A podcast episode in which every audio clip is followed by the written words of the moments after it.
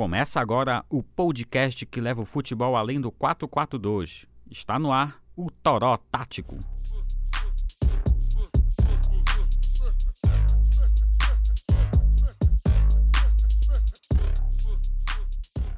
Fala galera, vamos começar mais um podcast e vamos falar de Parazão, é claro. Eu sou o Nixon Melo e para conversar comigo temos aqui o Alessandro Morim. Fala Nixon, fala amigos do Toró Tático e Cara, tem muita coisa pra gente falar do Parazão. É, muita coisa interessante, algumas, algumas variações aí. Que, como a gente sabe, não, não tem só 442, né? Isso aí. E temos aqui também o Matos Pauxix. Fala Nixon, fala Alessandro, fala galera do Toro Tático. E como a Ale falou, muitas variações nesse campeonato. Eu acredito que evoluiu bastante do ano passado para cá, já nesse, nesse quesito. E então bora falar de futebol, Nix. Bora. Vamos começar aqui, obviamente, com a primeira rodada aqui, falando aqui do Bragantino e Paragominas se enfrentaram, foi 2 a 1 para o Paragominas. Castanhal Independente, o Independente ganhou por 2 a 1 São Raimundo e Águia empataram por 1 a 1 O Paysandu goleou o São Francisco por 4 a 1 Teve a primeira rodada, o Remo não jogou, né, por conta da, daquela situação do Mangueirão, né, que o tá desabou. Era, seria Remo Tapajós, acabou não jogando. Esse jogo vai ser só no dia 3 agora de fevereiro. Na segunda rodada, o Paragominas venceu o Castanhal por 1 a 0. O Tapajós também por 1 a 0 venceu o Águia. O Independente ganhou por 3 a 1 o São Francisco. E tivemos uma queda de, um, de um, uma quebra de um tabu durava nove anos já. O Remo ganhou por 2 a 0 o São Raimundo e o Paysandu venceu o Bragantino por 2 a 1. Falando agora da classificação, no grupo A1 o Remo tem três pontos, apenas um jogo, um jogo, né? O Águia, ele tem só um ponto, é o segundo. O Bragantino não tem ponto e tem dois gols marcados, o saldo é de menos dois. O Castanhal também não tem ponto, com apenas um gol marcado, saldo de menos dois também. O São Francisco também sem pontos, dois gols marcados, mas com menos cinco de saldo. Já no grupo A2, o Paysandu tem seis pontos e quatro de saldo. O Independente também tem seis pontos e tem três de saldo, por isso está em segundo. O Paragominas também tem seis pontos e com dois saldos, é o terceiro colocado. Aí, Tapajós com três pontos, apenas um jogo, né? Aquele que eu falei que era com Remo. E o São Raimundo é o último com apenas um ponto. Falando agora dos artilheiros. O Alan Kalberg, do Paysandu, tem dois gols, assim como o Raigol e o Fazendinha. Os dois são do Independente. O Raigol também é um assistente com duas assistências, que é independente. Aí também tem as pré-assistências, que são duas do Mar Goiano. O que seria uma pré-assistência? É, uma pré-assistência é aquele passe antes da assistência. Eu gosto de dar um exemplo que, por exemplo, um, um jogador cobra uma falta e levanta para a área. Um segundo jogador desvia e um terceiro faz o gol. Então, a assistência é daquele segundo jogador mas a pré-assistência é daquele jogador que levantou a bola na área, que também foi muito importante o levantamento dele. Então, a pré-assistência é esse passe antes da, da assistência de fato para o gol. É isso aí. E aqui no ranking da participações em gols, contamos gols, assistência e pré-assistências. Ale, quem é o primeiro aí nesse quesito? É o líder desse, desse ranking de participações, é o Goal com 5. Ele que participou de dois gols, duas assistências e mais uma pré-assistência. E ali tem um bolo de jogadores com dois, duas participações em gols. Tem o, o Caion, tem o Fabinho do Independente, o Alexandre do São Francisco, o Bruno Oliveira do Paysandu, o Joãozinho, aquele, aquele Joãozinho experiente do Independente, também tem um gol e uma assistência. O lateral direito paragomense, o Michel, também tem um gol e uma assistência. E o Samuel, que contra o São Raimundo, tem um gol e uma assistência. Todos ali embolados com duas participações em gols. O líder é o High Goal, ele que é por enquanto vem se destacando nesse parazão. Pois é. Agora vamos falar das primeiras impressões. Vamos falar do Paysandu. O Paysandu no primeiro jogo ele teve um jogo mais propositivo, assim, tomou mais iniciativa. No segundo a gente já viu um pouco diferente, um, um jogo mais reativo contra o Bragantino. O que a gente pode falar disso aí, Matheus? Contra o São Francisco, né? Os dois jogos foram em casa, mas contra o São Francisco foi à noite, na Curuzu. É, a gente Isso, viu um Paysandu e bastante chuva. E a gente vê o Paysandu construído bem com a bola em toques curtos. Foi uma. Foi muito. Vamos dizer assim, o Paysandu trocava bastante passes, trocava passes rapidamente, muito usando o meio-campo ali com o Leandro Lima, com o Alan Kalberg. É, o time ele usou muito desse recurso. Primeiro porque é a maneira mais fácil de quebrar a linha da defesa, né? Trocando passes o mais rápido possível para pegar o jogador ali na. atacar o espaço de maneira mais, mais fácil. Também porque a gente viu muitos jogadores do Paysandu no ataque ali. Geralmente eram seis, sete, às vezes até oito jogadores do Paysandu no campo de ataque, então o time ocupava bastante o espaço na área adversária, é, trocava passes rapidamente, invadia, tentava jogadas pela direita, principalmente com Bruno Oliveira, que é o lateral. É, muito, Paysandu usou muito a velocidade, a força física do Bruno Oliveira, e o São Francisco estava acuado. A gente não viu o São Francisco ali conseguir sair com a bola com qualidade ali no meio campo. E o Paysandu se aproveitou disso, foi empurrando, foi teve a profundidade com o Paulo Rangel, profundidade é a distância entre a, a defesa do adversário né, e, a, e, o próprio gol dele. Então, quanto mais profundidade, mais o adversário fica acuado. E o Paysandu fez isso. A gente viu o Paysandu propondo o jogo muito bem, construindo bem e não sendo. Não tendo, vamos dizer assim, não teve dificuldade na defesa. Sofreu o gol, que saiu atrás, inclusive no placar, mas depois não teve tantas dificuldades na defesa, porque o São Francisco teve esse problema, então o Paysandu controlou o jogo nessa partida. Acabou vencendo por 4 a 1 E contra o Bragantino, o Paysandu acabou fazendo um gol muito cedo, o Caion converteu um pênalti aos dois minutos, pênalti sofrido pelo Nicolas. E a partir daí, eu achei que foi, na minha impressão pelo menos, que foi um teste do Paysandu para testar se realmente seu jogo reativo, deixar o, jogo, o adversário com a bola e ver como o time atuava com contra-ataque. E foi isso que aconteceu. O Bragantino dominou. O Bragantino que tinha ido muito mal no primeiro jogo, muito mal mesmo, sofreu com a pressão do Paragominas, com a marcação pressão do Paragominas. Nesse jogo ele não teve essa marcação pressão do adversário e tocou mais passes. E com isso, com esse jogo reativo do Paysandu, o Bragantino teve mais liberdade. A gente viu o Paysandu com muita dificuldade para atuar nesse jogo reativo.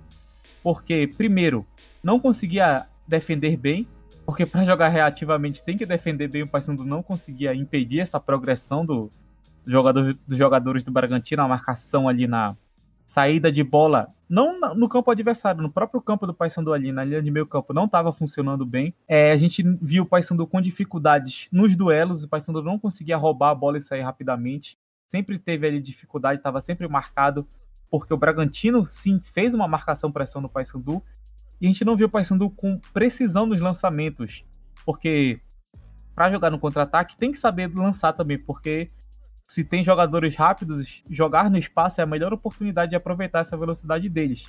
E a gente não viu o Paysandu com tanta precisão nos lançamentos, no primeiro tempo principalmente. É... E também teve mais um quesito, que nesse segundo jogo, Paulo Rangel não atuou, ele teve uma lesão é um pouco ali em cima da hora, então o Caion teve que jogar de centroavante e o Caion foi muito Sim, mal não foi uma papel. só opção, né?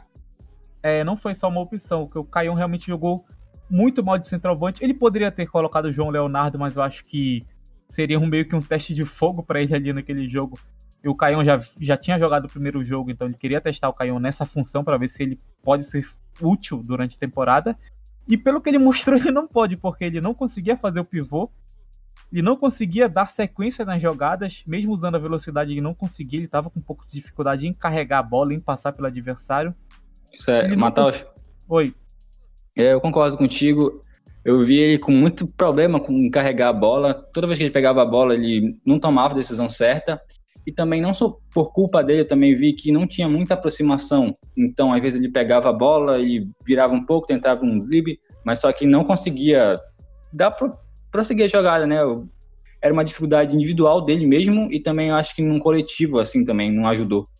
Sim, sim, porque o Paysandu, ele...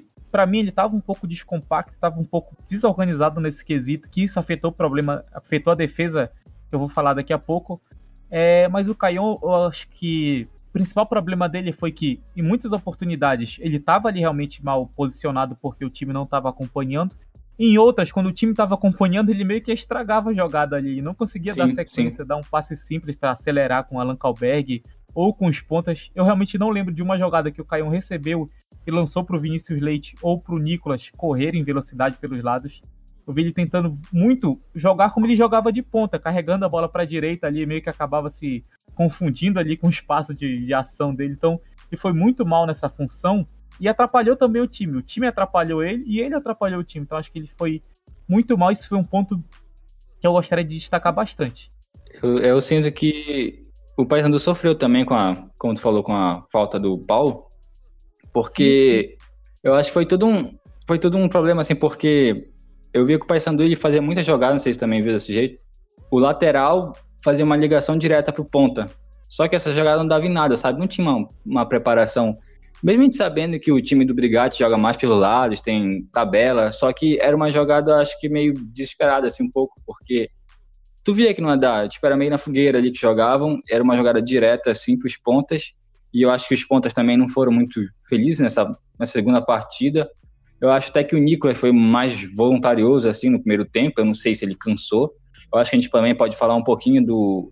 Isso a gente sempre fala, mas a gente pode falar do clima que realmente afetou Sim, bem mais o Paysandu pelo que a gente viu, pelo que a gente viu. o Leandro Lima, porque claramente ele estava cansado ali, principalmente ali no, no Isso, início, eu acho que o Leandro Lima foi um, um, grande ponto nessa partida, porque no, no primeiro jogo ele apareceu muito, ele foi um dos melhores jogadores, eu acho, ele fez boas associações ali com, com o Paulo Rangel.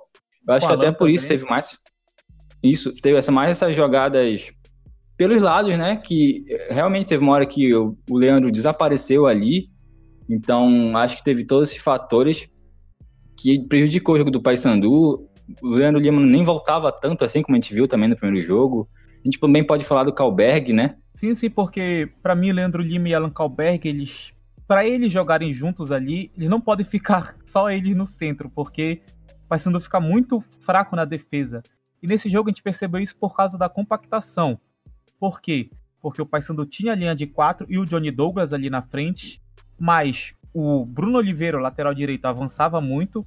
O Alan Kalberg, que era o, o meio-campo da centro-direita ali, avançava bastante também. Leandro Lima não tem tanto, não tem tanta qualidade defensiva, não tem tanto físico, mas ele já tem 33 anos, então depender do Leandro Lima para defender junto com o Johnny Douglas não dá.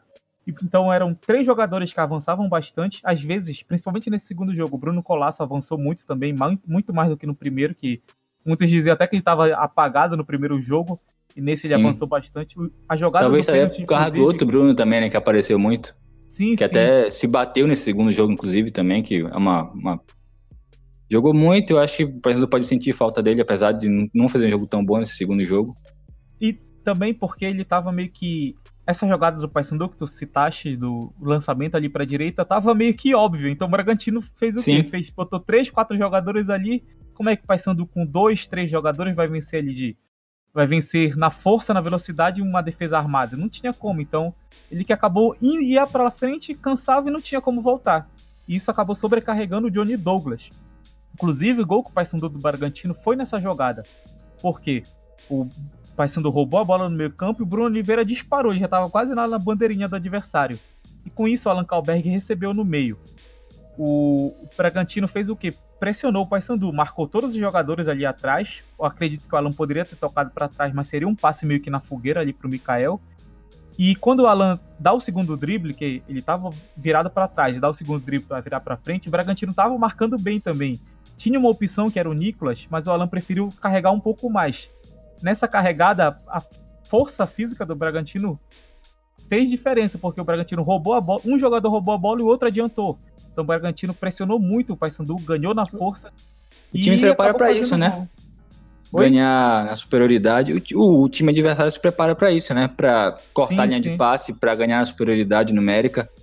Sim, sim. E esse, isso é que era o diferencial do Paysandu no primeiro jogo, a velocidade na troca de passes. Nesse jogo não, a gente viu muitos jogadores tentando carregar, carregando errado às vezes, carregando com dificuldades físicas mesmo, dificuldades técnicas de segurar o controle da bola. Então a gente viu o Paysandu muito diferente nessa segunda partida. Mas eu acho que isso é principalmente culpa do, do início da temporada mesmo. Todos os times estão em fase de, de início de temporada, então os problemas grande parte são por causa disso. Mas hum, dá pra a gente citar já que o Paysandu tá sobrecarregado, assim. O, o Johnny Douglas, ele. Nesse gol do Bragantino, Bruno Oliveira sobe e o Bragantino ataca pelo meio.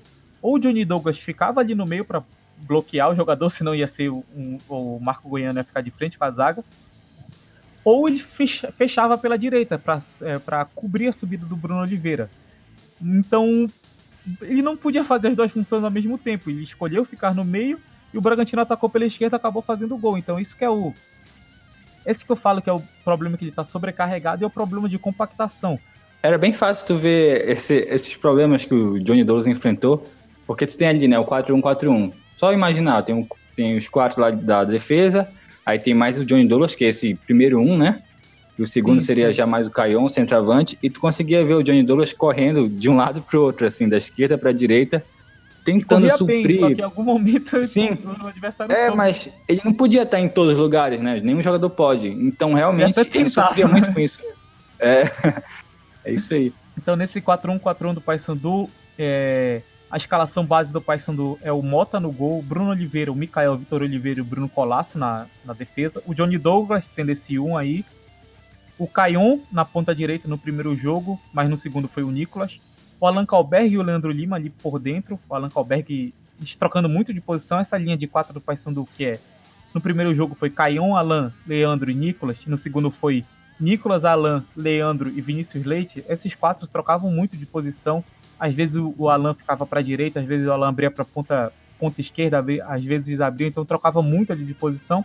E mais um homem na frente, que no primeiro jogo foi o Paulo Rangel e no segundo o Caion. E como o Alan o Leandro sobem bastante, falta alguém ficar ali no centro.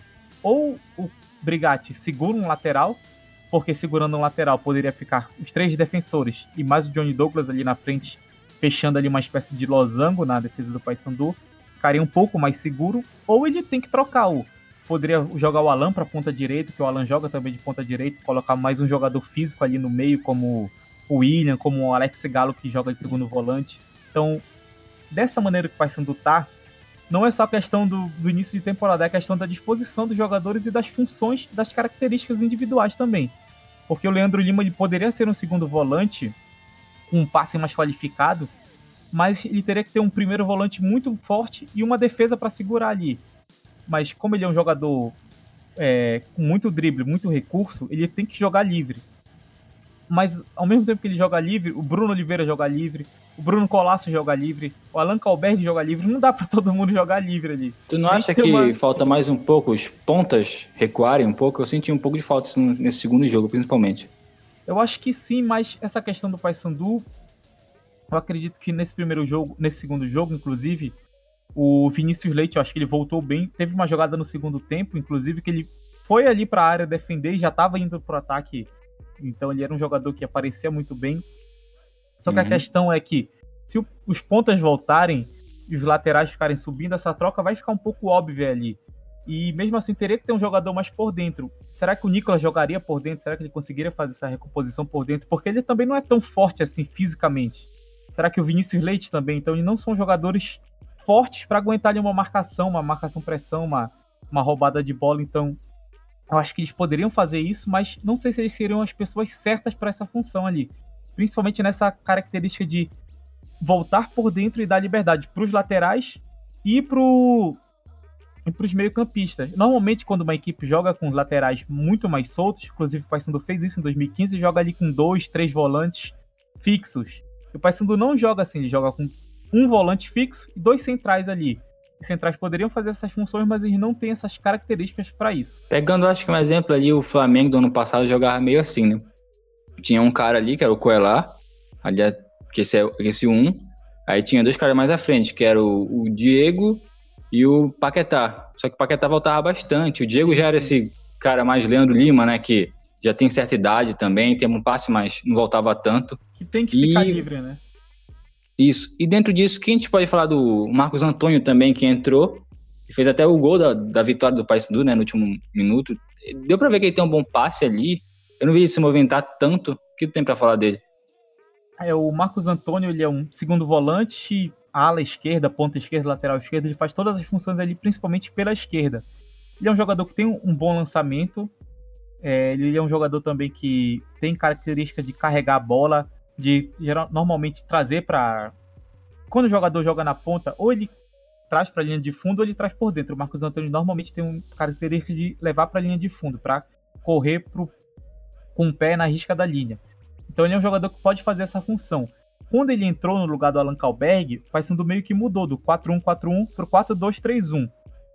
Com Marcos Antônio ficando ali junto com o Johnny Douglas, ficando mais o Kalberg ele era um jogador que jogava mais à frente e tinha que voltar para defender. O Marcos Antônio é um jogador que jogava mais atrás e poderia atacar. Então essa função ali, essa simples troca de, de ordem, mudou a, a forma como o Paysandu defendeu.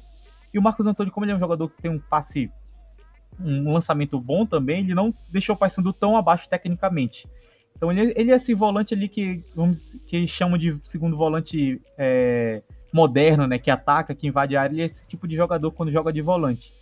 E eu acho que o Paysandu, nessa função, o Paysandu ficou um pouco menos sobrecarregado, principalmente o Johnny Douglas, mas ao mesmo tempo ele teve um pouco mais de liberdade. Então, quando ele atacava, ele já tinha essa mente de voltar para defender. O Alan não, o Alan é um jogador que ele é acostumado a atacar, ele é um jogador que tem que jogar livre. Inclusive, eu acho que ele deveria jogar livre. Então, ainda não tem tanta mentalidade defensiva assim. Quando houve essa troca, mudou a forma como o Paysandu atacou e o Leandro Lima ficou mais livre ali no meio. Realmente realmente jogou ali como um jogador mais central, sendo aquele um na linha de três ofensiva do Paysandu ali. Eu percebi que a partir de uns 15 minutos do segundo tempo, principalmente a partir daí, o Paysandu deu uma cansada mesmo, que os jogadores não conseguiam mais fazer essa associação, ninguém mais praticamente aparecia para o jogo, nem por vontade, nem se esconder do jogo, mas estavam cansados mesmo e começaram a ficar muito lento. Aí tu viu que o Bragantino estava até melhor nessa, questão física.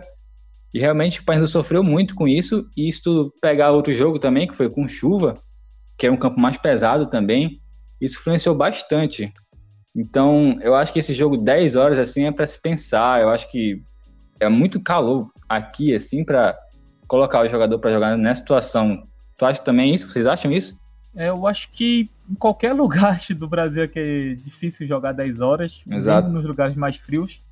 Até porque isso afeta todos os jogadores, fisiologicamente mesmo falando, todas as pessoas que estão ali envolvidas. Então acho que poderia ser uma opção se os estádios aqui tivessem mais aptos para isso. Por exemplo, tivesse uma cobertura ali, tivesse um controle de temperatura do gramado, como nos estádios mais modernos tem, mas do jeito que está aqui, eu acho que é mais difícil para os jogadores.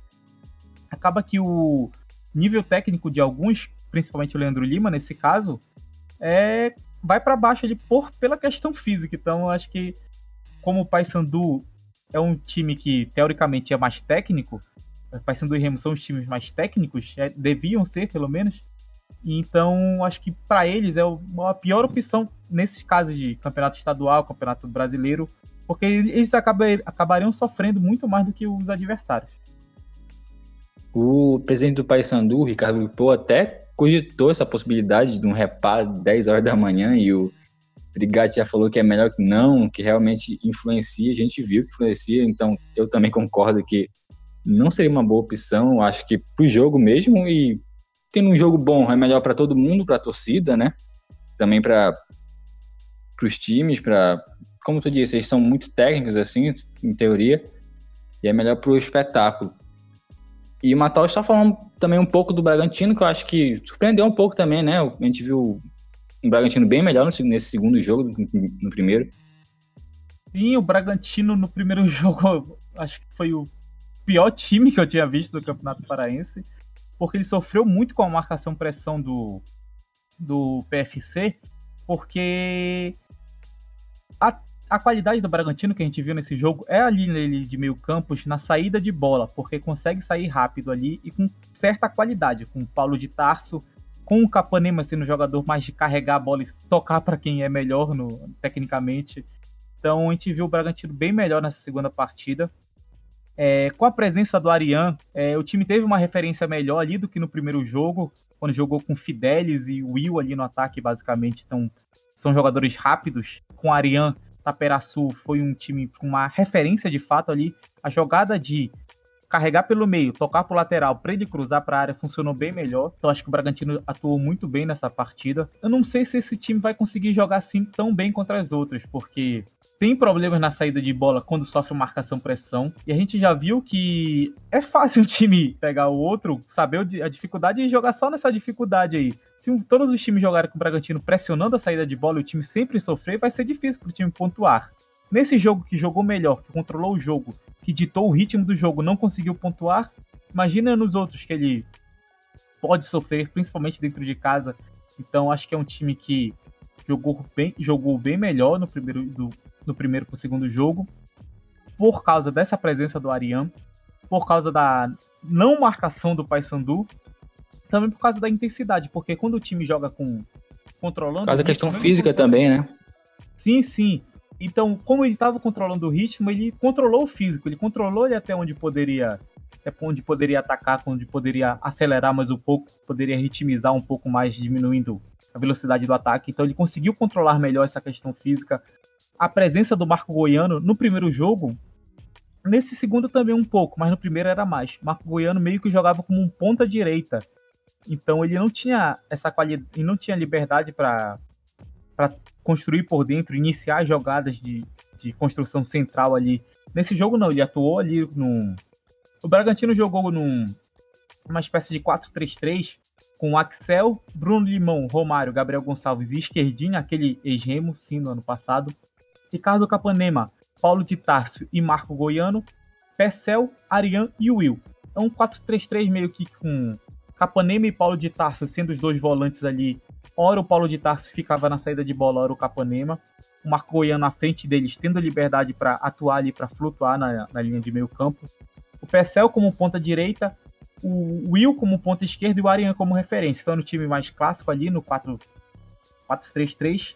E essa presença do Marco Goiano centralmente melhorou muito a saída do time, porque horas, algumas vezes, em poucos momentos em que o Paysandu fez uma marcação um pouco mais adiantada, ele recuava e não sobrava espaço ali na ponta direita, por, porque o Pecel estava ocupando, não sobrava espaço na ponta esquerda, porque o Will estava ocupando, então o Bragantino tinha certa amplitude ali, tinha é, a distância entre os jogadores mais abertos dele era, era grande, então ele aumentava ali o espaço efetivo dele, aumentava o espaço que ele ocupava em campo. E o Marco Goiano, com essa liberdade, ele conseguia construir por dentro, conseguia fazer associações com o Will, com o Pecel, com o Esquerdinha, que sobe bastante, com o Paulo de Tarso, que tem muita liberdade para atacar. Então ele conseguiu, controlando o ritmo, ele conseguiu dar essa liberdade para o Marco Goiano, para o Marco Goiano ser o cara ali do jogo de verdade. É, eu vi uma, também um pouco de diferença do Esquerdinha. Como o Paysandu atacava muito pelo lado direito, o Esquerdinha não foi aquele cara de quase meio campo que ele jogou na primeira partida. Ele jogou ali um pouco mais como lateral mesmo, como ala, subia ali até mais ou menos o, a linha central do jogo. Então ele não teve tanta participação ofensiva assim, mas ele conseguiu controlar bem ali o lado esquerdo, que era por onde o Paysandu atacava bastante. O Capanema, eu acho que ele jogou bem. O problema é que quando o jogo acabou, ele foi expulso, então a gente já viu que ele não mudou tanto assim, ele não foi aquele hum. foi aquele Capanema que a gente conhecia ali de meio que explosão mesmo psicológica no final da partida. Então, se ele não tivesse feito isso, ele seria um dos melhores da partida, mas isso afeta assim a questão dele. E eu quero ver mais do Bragantino nos próximos jogos. Porque o Bragantino jogou muito bem contra o Paysandu, tinha jogado muito bem contra o São Francisco, apesar do São Francisco ser um time tão que para mim é um dos piores, o Bragantino estaria ali no mesmo, no mesmo nível, é, levando em consideração a primeira partida, mas ele evoluiu bastante. Para mim, chegou ali na linha de times intermediários por essa intensidade, por ter controlado o jogo de uma maneira até boa. Então, acho que é um time que pode evoluir, mas eu quero ver como ele vai, como vai ser essa evolução, se ele vai conseguir corrigir esses erros, se vai conseguir manter o ritmo, se vai conseguir manter o físico. Mas eu quero ver se o Agnaldo vai conseguir manter esse ritmo, vai conseguir manter essa intensidade, se vai conseguir corrigir os erros que a gente viu principalmente na primeira partida de desorganização, de sofrer para sair com a bola, de não ter tanta tanto variação ofensiva assim. Então quero ver se esse time vai melhorar realmente para a temporada. Se foi apenas um jogo ali que a gente sabe que às vezes um time, quando pega um, um time grande, que o Paysandu no Campeonato Paraense é grande, é o, é o topo ali, junto com o Remo. Às vezes a gente vê que o jogador dá um pouco mais de, de gás, dá um pouco mais, ele se entrega um pouco mais, a ver se não foi apenas nesse jogo que os jogadores do Bragantino vão fazer isso. E rapidinho, antes de a gente passar para o Remo, como tu avalia esse começo do Paysandu, essas duas partidas? que dá para te falar rapidinho sobre isso? Eu acho que foi interessante porque quando existem problemas na equipe, é bom quando eles aparecem, porque dá para corrigir, dá para ver, dá para avaliar, e o Paysandu mostrou realmente problemas ali, principalmente na defesa, é, nessa compactação defensiva, nas bolas aéreas, eu esqueci de falar, o Paysandu sofreu muito com bolas aéreas nos dois jogos, então, esses problemas aparentes são interessantes para o time corrigir para o resto da temporada. E o Alessandro estava quietinho aí, me chamar ele para conversar agora também. falar do Remo, o Remo que venceu o São Raimundo por 2 a 0 fora de casa. O Samuel e o Rafael Jensen fizeram os gols. O Remo que dominou o jogo, né? Quase não sofreu com o time santareno e conquistou apenas um ponto nas duas partidas como mandante. Deixou ali o torcedor santareno um pouco preocupado. O time da capital não vencia em Santarém desde 2010. Com essa vitória, o Remo assumiu a liderança do grupo A1 do Parazão, com três pontos em um jogo realizado até aqui. E Alessandro, bora com começar a falar do Remo, bora falar dessa, dessa solidez defensiva aí, que o time se comportou muito bem, fechou os espaços ali. É, cara, gostei muito da história do Remo, é, principalmente no aspecto defensivo. Acho que se a gente for olhar nas temporadas anteriores, o Remo tá, é, tem um, um retrospecto assim, de vitórias, mas sempre ficava aquela, aquela pulga na da orelha da torcida, assim, pô, será que o, o ataque tá indo bem, mas e a defesa? A gente teve é, vários é, jogadores de zaga, tipo Henrique, Maxi, Bruno Maia, entre outros aí, que, que sempre deixava a torcida assim, bem preocupado com o sistema defensivo, mas acho que ano é diferente. O, o, o sistema defensivo se mostrou se mostrou muito competente no sentido de compactar, foi bem competente nesse sentido de ocupar espaço. E não deu, não, não deu nenhuma chance com o São Raimundo acho que ficou aquela sensação no jogo todo de que o São Raimundo não ofereceu nenhuma resistência, que acho que os 90 minutos deixou o Remo é, bem próximo da vitória. O, o gol saiu ali lá pelos 30 minutos ali com o Samuel, mas desde o início já dava para sentir que o Remo tava, tava, tava mais dono do jogo ali com o meio campo com, com o Robson, depois entrou o Diogo Sodré, o Diogo Sodré, Dedé e o, o Wallace o Wallace, esses três estavam tomando conta. Eu acho que foi até meio fácil de anular o, o jogo do San Raimundo, que tinha o Giovanni é, flutuando por trás dos atacantes, mas é, teve muito pouco espaço assim para trabalhar com os dois. E fora os laterais do São Raimundo, que não estavam apoiando bacana, tipo o Tiringu e o. Deixa eu ver quem é um. Não me lembro agora o lateral esquerdo do São Raimundo de cabeça, mas. É o, o Eusébio, que é o meia, que foi, foi deslocado para a lateral esquerda, ele foi meia no, no, jogo passado, então isso já foi uma dificuldade para o próprio São Raimundo. E nesse sentido foi fácil. Então, o, o, time compacto do Remo ali, sempre, sempre muito jogador ali, ali atrás da defesa. Acho que até postei no Twitter, na, na, na análise do jogo.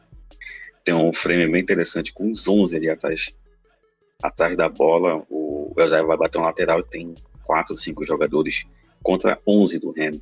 Então, ali ficava muito difícil para o São Raimundo ter alguma chance no jogo.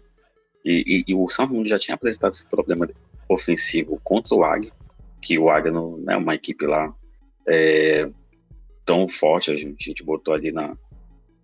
A gente vai falar depois no final do jogo, tá? Não, nas equipes intermediárias, então esse problema já, já se arrastou para esse jogo e contra um, uma defesa do Remo que por enquanto, está se mostrando muito forte no quesito compactação, está é, tá sempre é, buscando as superioridades numéricas ali, é, com os atacantes voltando. O Henrique voltou bastante.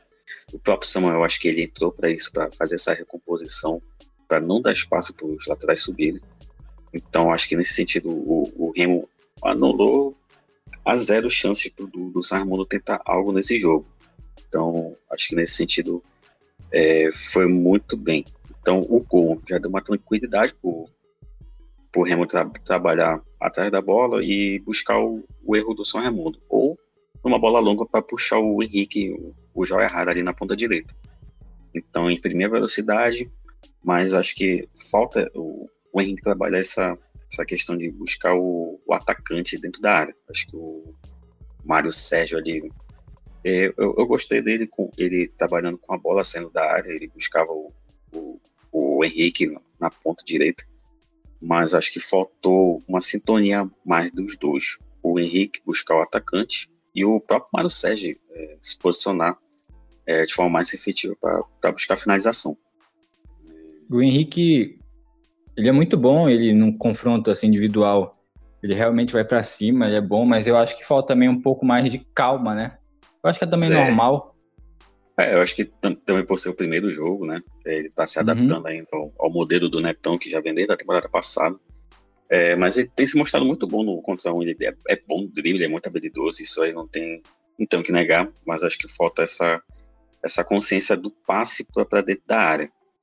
Claro que ainda vai entrar o, o, os outros atacantes, né, Emerson Carioca, Davi Batista, ainda estão para entrar, mas para esse jogo acho que o Mário Sérgio não, não diria é, funcionar, mas, mas acho que é, faltou mais efetividade do Henrique e do Mário Sérgio. O Mário Sérgio para se posicionar melhor e o Henrique buscar essa referência na área. Acho que faltou isso também para o Remo criar mais chances. Acho que o Remo criou poucas chances, mas é, controlou muito o jogo. Acho que estava muito controlado o jogo, então não teve sustos do, do São Raimundo, mas é, acho, que acho que deu a sensação do torcedor de que poderia criar mais. Acho que faltou um pouquinho de calma, né, Alessandro? Colocar a bola no chão mesmo e tocar. Eu via muito, para usar uma expressão nossa aqui, jogadores afobados, né? Tanto que ali, quando saiu o primeiro gol, eles fizeram uma linha de passe ali, to tocando para a esquerda, pegaram a bola e chutaram, né? Então acho que faltou também um pouquinho disso. Falando também do Henrique, várias jogadas ali foram pelo lado dele, pelo lado direito, pelo menos no primeiro tempo. As jogadas mais perigosas foram por ali. Tu acha também faltou um pouquinho mais de calma assim nesse começo? Pois é, falta, falta calma. Acho que é o primeiro jogo, acho que as ideias ficaram bem claras ali com o trabalho do Netão.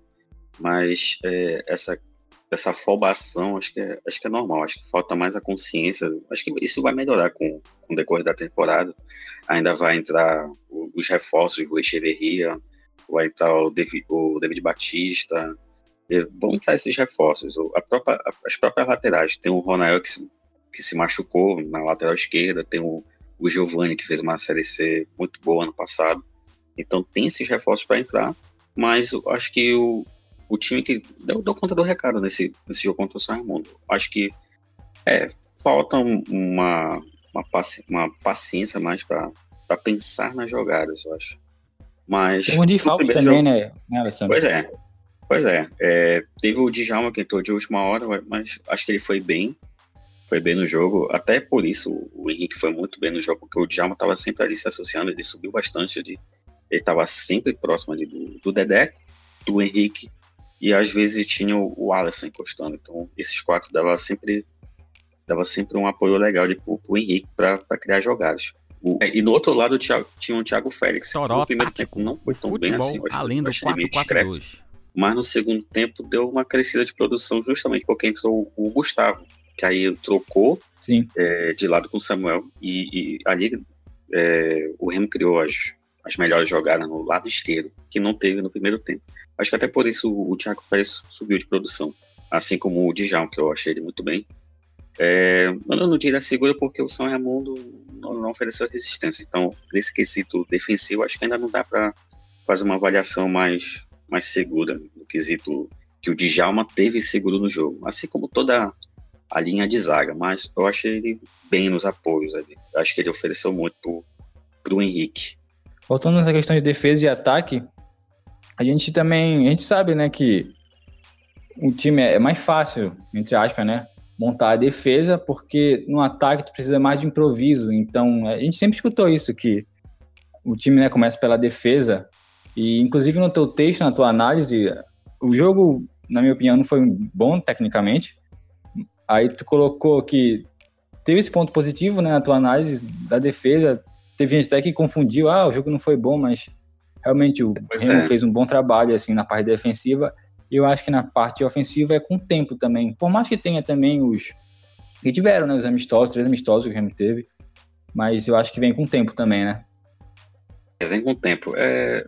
Pois é, eu falei que não foi aquela coisa maravilhosa de, de assistir, mas é... para quem gosta de, de, de, olhar esse trabalho do, do, do técnico, acho que deu para perceber bem, ficou bem exposto assim o, é, o trabalho que o Netão vem fazendo bem definido, 4-1-4-1, é, o jogador voltando, uma entrega, uma entrega tática assim, bem notável. Eu, eu, eu particularmente gostei. Atacante, né?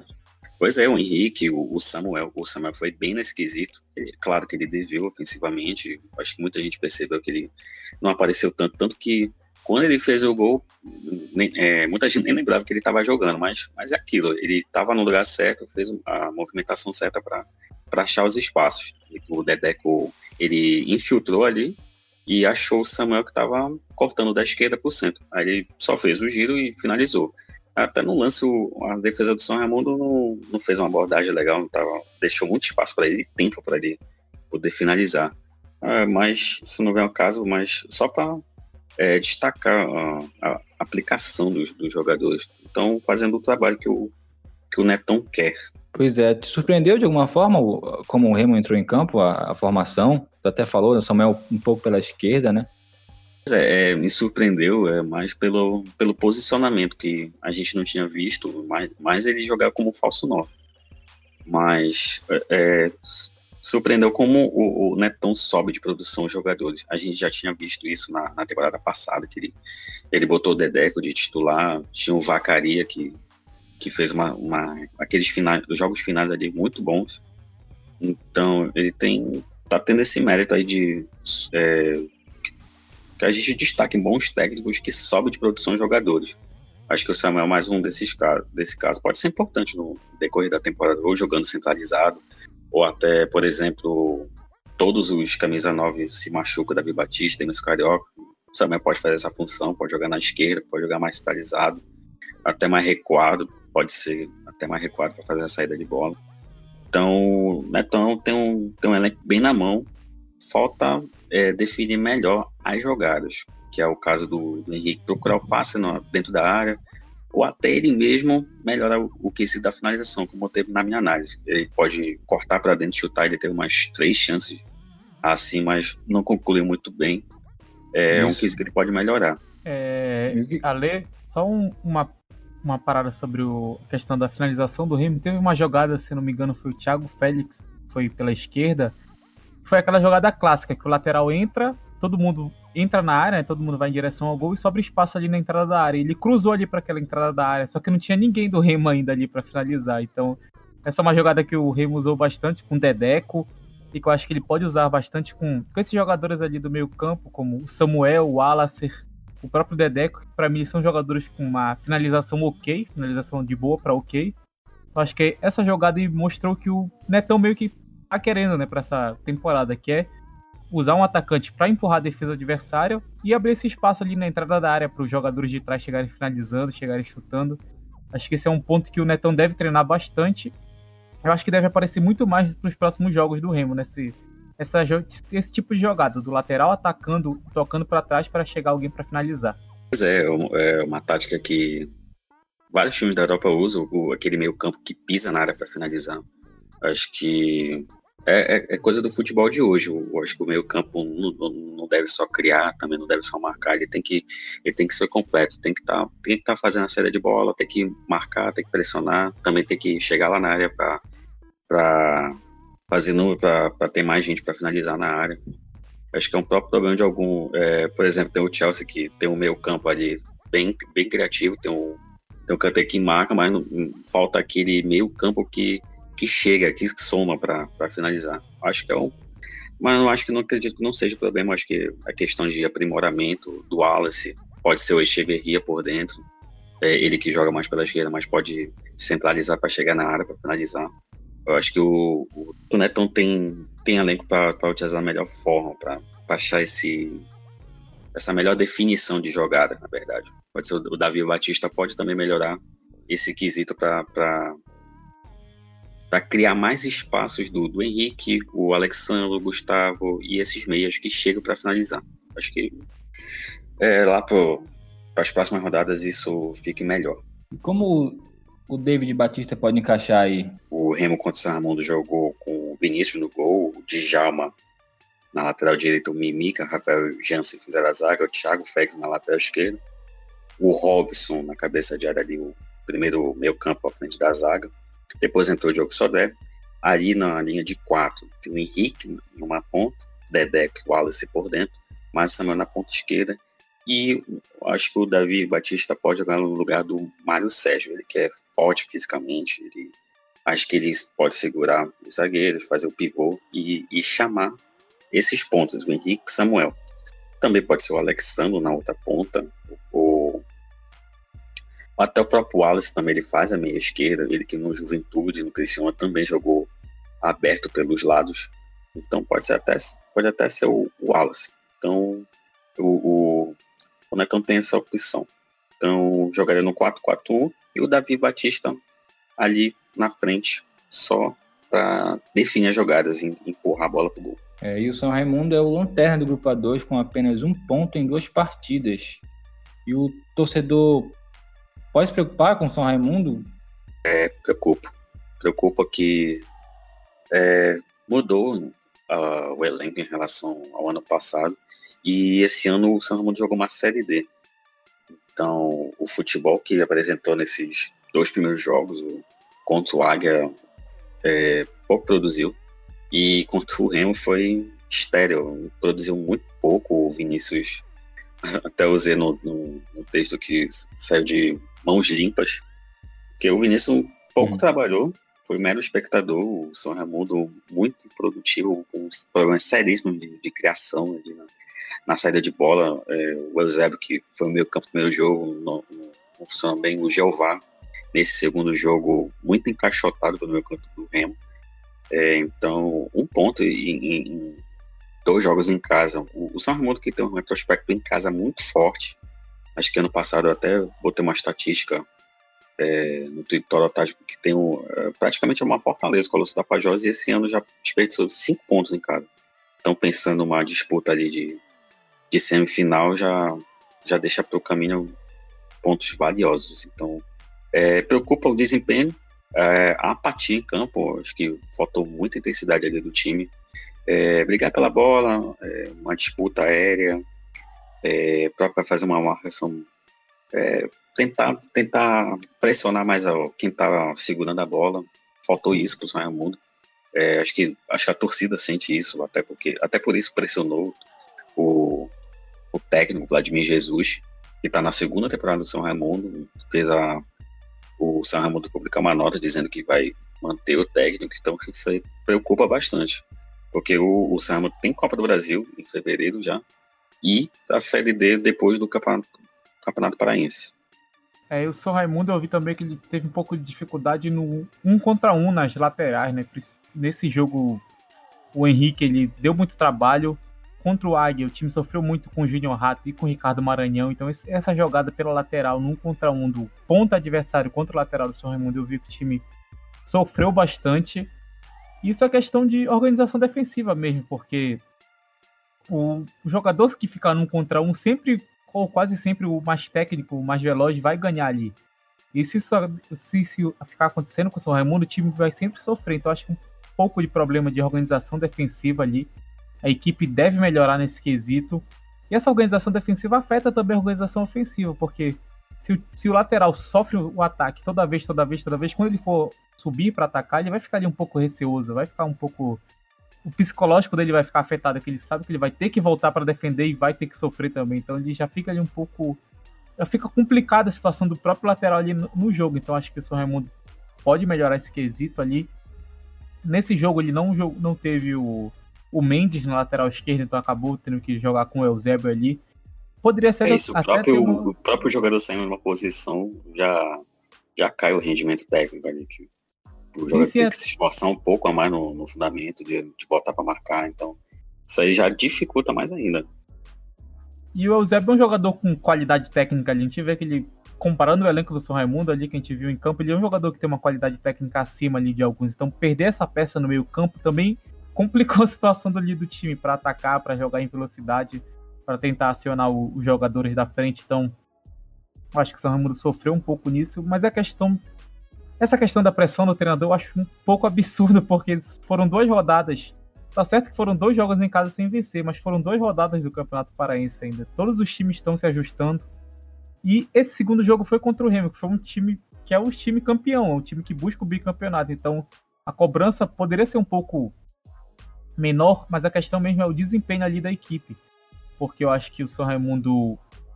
Eu realmente não esperava que o São Raimundo começasse tão mal assim. Uh, ofensivamente, tem peças interessantes ali no ataque. Mas eu entendo ali porque o time tá tão mal. A questão é que ele não tá só mal no ataque, ele tá mal na defesa, então. Então, são problemas ali que o time precisa corrigir urgentemente, senão acho que aí sim, a partir da terceira, quarta rodada, que já vai começar a ser a metade do campeonato, se continuarem esses problemas, se o time não evoluir, não chegar no nível ali que teria o aceitável para aquela rodada, aí sim acho que poderia sim começar a pressão de querer trocar o treinador, querer trocar algumas peças ali da equipe. Mas nesse momento, com essas duas primeiras rodadas, eu acho que é muito cedo ainda pro. Claro que a torcida sempre vai querer a vitória, mas muito cedo pro clube pensar em trocar de treinador. E vamos falar aí da, dessa expectativa que tinha para essa primeira partida do Remo. Vocês gostaram? Esperavam mais? Mesmo pensando nessa fragilidade do São Raimundo e conta até dos amistosos que o Remo tinha jogado, vocês gostaram? Decepcionou um pouco? Como é que você vê essa estreia do Remo?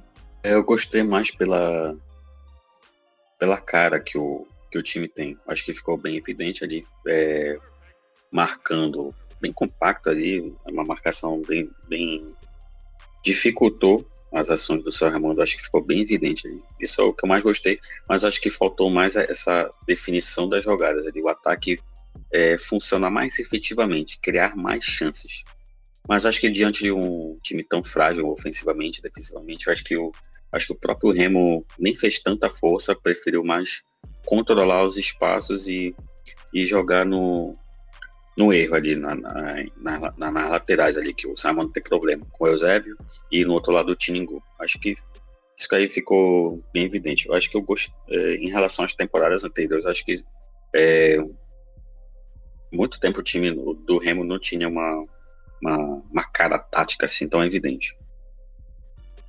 Eu acho que foi interessante porque o Netão ele soube aliar o desempenho ao resultado. Ele fez, fez um time ali bem é, protegido, bem sólido na defesa. Com certeza sabendo da dificuldade ofensiva do São Raimundo, porque o Remo tem um departamento de análise de desempenho que assiste os jogos do adversário. Então, com certeza, ele sabia que o São Raimundo tinha essa dificuldade ofensiva. Ele soube trabalhar isso ali, porque se protegendo muito bem, em poucos ataques ali o Remo poderia conseguir fazer o resultado, mas acabou que o Remo deu muitos ataques, mas meio que não conseguia construir essa, esse resultado aí. Eu não lembro de verdade, o seu Ale lembra, ele pode me ajudar aí, de uma finalização do Remo dentro da área, assim, que foi realmente perigosa, que foi aquela jogada ali que o Remo quebrou a linha do São Raimundo por dentro, pelo centro ali. É perigosa, é... assim, não ter, mas eu lembro que teve uma do Mário Sérgio, mas não foi tão efetiva, eu acho que até desviou no, no defensor do São Raimundo, mas não chegou aquela que o, o goleiro trabalhou. Futebol além do 4-4-2. É que teve poucos, realmente. Então o Remo conseguia chegar ali, mas não conseguia. Eu não vi o Remo com qualidade para penetrar na área do São Raimundo ali com várias pessoas em condições de finalizar. O Remo conseguiu sim, é, boas finalizações ali, conseguiu vencer, mas eu não vi esse time conseguir penetrar na área assim de fato para ter aquela definição mais fácil, daquela definição mais clara. Inclusive com o Nixon falava do meio que do improviso do jogador, esse gol do Samuel foi meio que no improviso ali. Ele recebeu, viu o espaço dele, fez o giro e chutou. Ele meio que arriscou dali, então foi meio que no improviso dele ali. A jogada foi trabalhada assim, mas chegou num ponto ali que ele viu o espaço e conseguiu finalizar. Não foi uma jogada ali que ele recebeu claramente para fazer o gol. Por exemplo, eu acho que se fosse um o Dedeco, se fosse o Robson Luiz ali, não sei se eles fariam aquele gol que o Samuel fez. Não sei se eles teriam a mesma possibilidade de fazer aquele gol ali. Então acho que falta um pouco nisso no Remo de. Uma capacidade de improviso, né?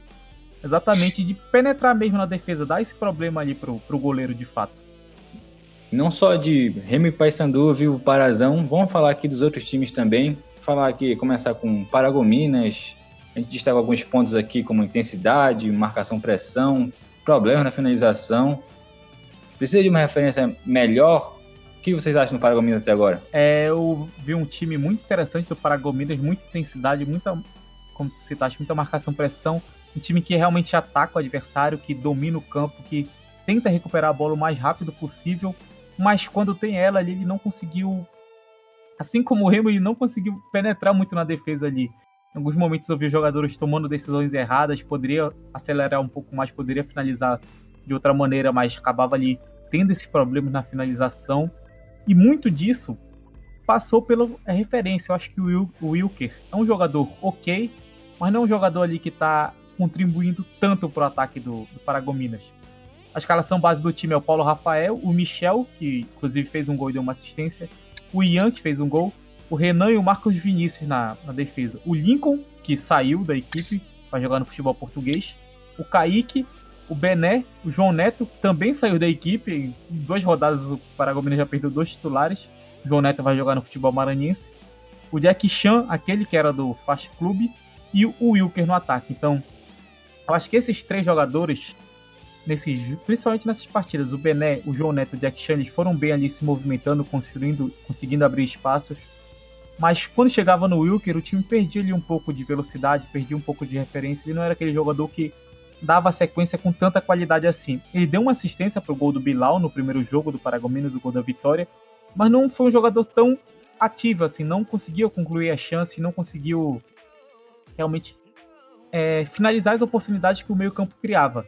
E esse meio-campo também poderia ter criado um pouco mais de chances, poderia ter. É, não sei, o Jack Chan, principalmente, é um jogador que eu acho que ele tem muito potencial, mas ele tomou decisões erradas. Em alguns momentos, o Ale até viu isso, que tinha espaço para ele acelerar, ele preferia chutar logo de longe para ver se conseguia fazer o gol. Poderia dar sequência de jogada e faltou um pouco disso no Paragominas. Mas essa questão de intensidade, marcação-pressão, e muito físico. O time conseguiu, acho que é um dos times com melhores físicos do, do Parazão, conseguiu ali manter o ritmo durante os 90 minutos, sempre atacando, sempre tentando a, a roubar a bola, sempre tentando não deixar o adversário jogar. Isso fez o time vencer o Bragantino, fez o time vencer o, o Águia com gol no último minuto, mas o Castanhal, perdão, com gol no último minuto, mas eu acho que a equipe precisa sim melhorar essa questão de finalização e essa questão da referência. O Wilker, eu acho que ele pode evoluir, mas se não der, o time precisa sim trocar essa peça para ver se consegue melhorar ali a questão de realmente de fazer os gols de fato. Pois é, falando dessa marcação pressão, acho que muito do, do funcionamento passa no do Link, passava na verdade agora, o Lincoln e o Kaique. O Kaique é volante mais agressivo que o Lincoln, ele que subia ali. É, os dois, na verdade, é, ele subiu a linha do, de três meias ali para fazer essa marcação. É, o próprio Kaique é, é bem agressivo contra o Castanhal, acho que ele jogou melhor que contra o Bragantino. Ele é, roubou muitas bolas, ele acelerava, ele mais aquele volante box to box. É, ele fazia essa subida, chegar para finalizar.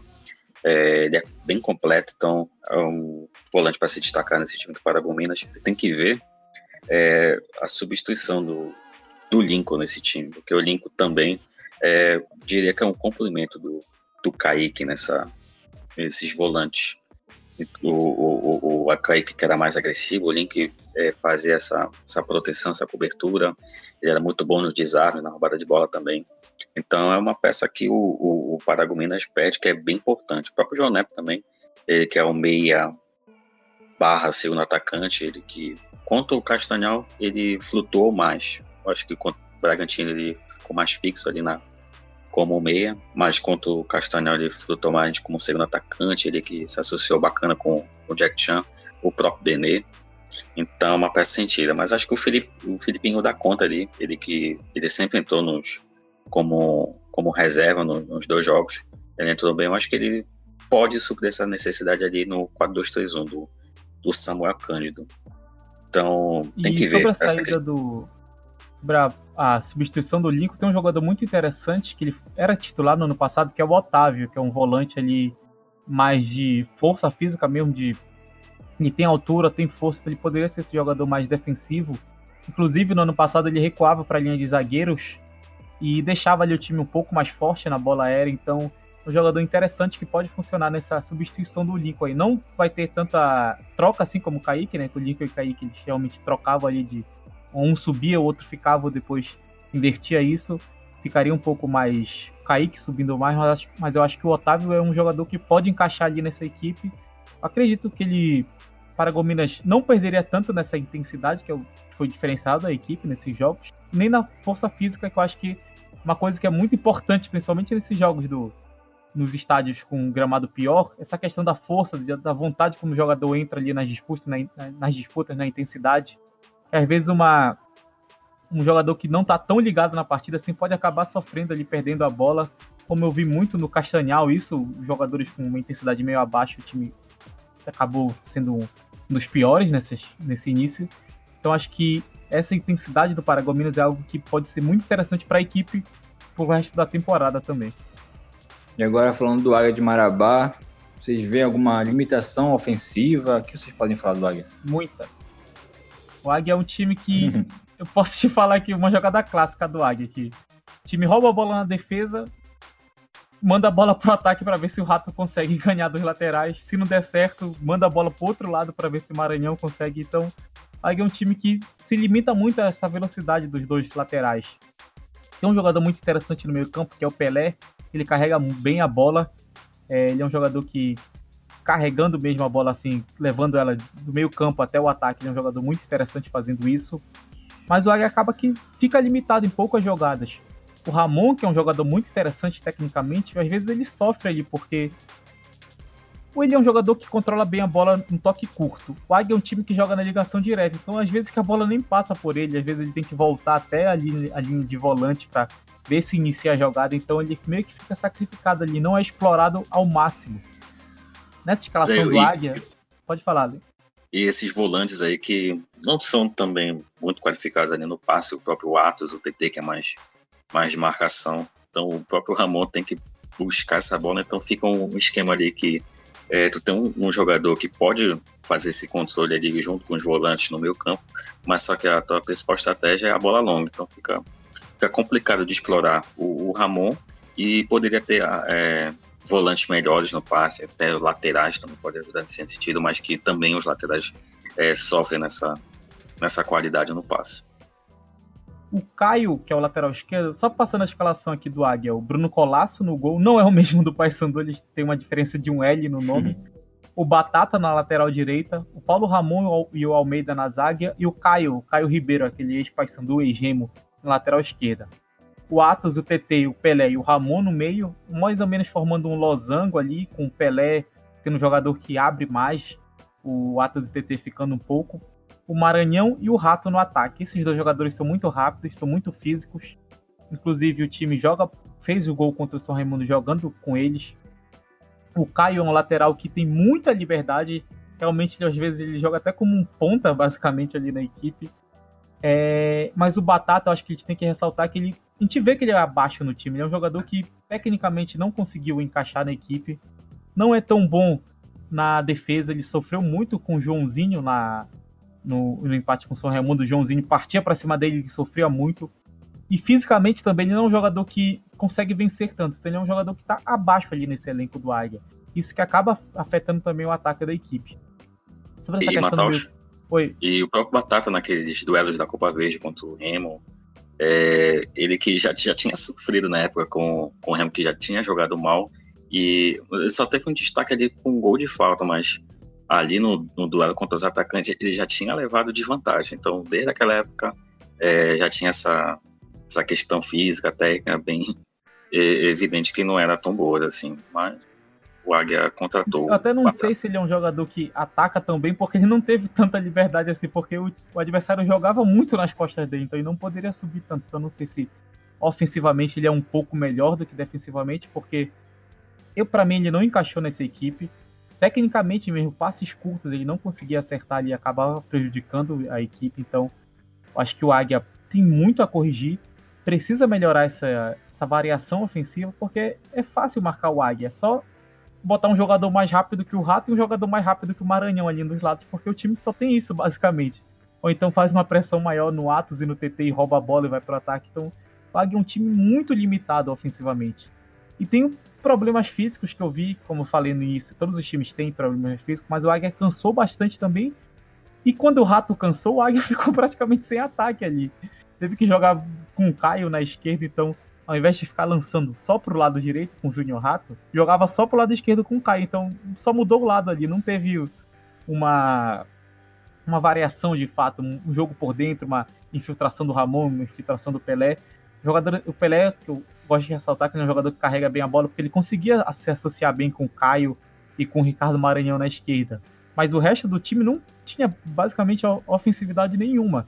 E como eu citei, o Ramon fica sacrificado nisso porque ele é um jogador que a gente vê que ele é acima tecnicamente da equipe, mas que acaba sendo engolido pelo resto ali, pela estratégia, pela forma como a equipe joga, pela bola que não chega, pela bola que ele tem que, buscar ali no, na entrada da área do próprio time. Então, esse Águia eu acho que deu sorte ali de estar num grupo que tem equipes bem mais fracas que ele, que a gente vai falar posteriormente. Mas é um time bem limitado, sim. É limitado ofensivamente e fisicamente. Acho que no, no jogo contra o Tapajós, acho que deu 15 15 minutos do segundo tempo eu já estava é, visivelmente cansado, morto fisicamente. É, eu me preocupei na, nesse jogo porque estava bem aparente essa questão física. Bom, continuando, temos time que já falamos um pouco aqui, mas vamos falar São Francisco que tem a pior defesa do campeonato, que é muito desorganizada, tem problemas na saída de bola, tem um, um meio-campo qualificado ali, mas é um pouco inoperante ele pela saída de bola, né, Alessandro? É, o, o São Francisco que na escalação base tem um Lab lá no gol, experiente. O Pedro na lateral direita, a dupla de zaga, o Roberto e o Douglas. Na lateral esquerda tem o Andelino. A gente vai por esse meio campo qualificado, mas saída de bola inoperante. Tem o Romário e Sano nos volantes.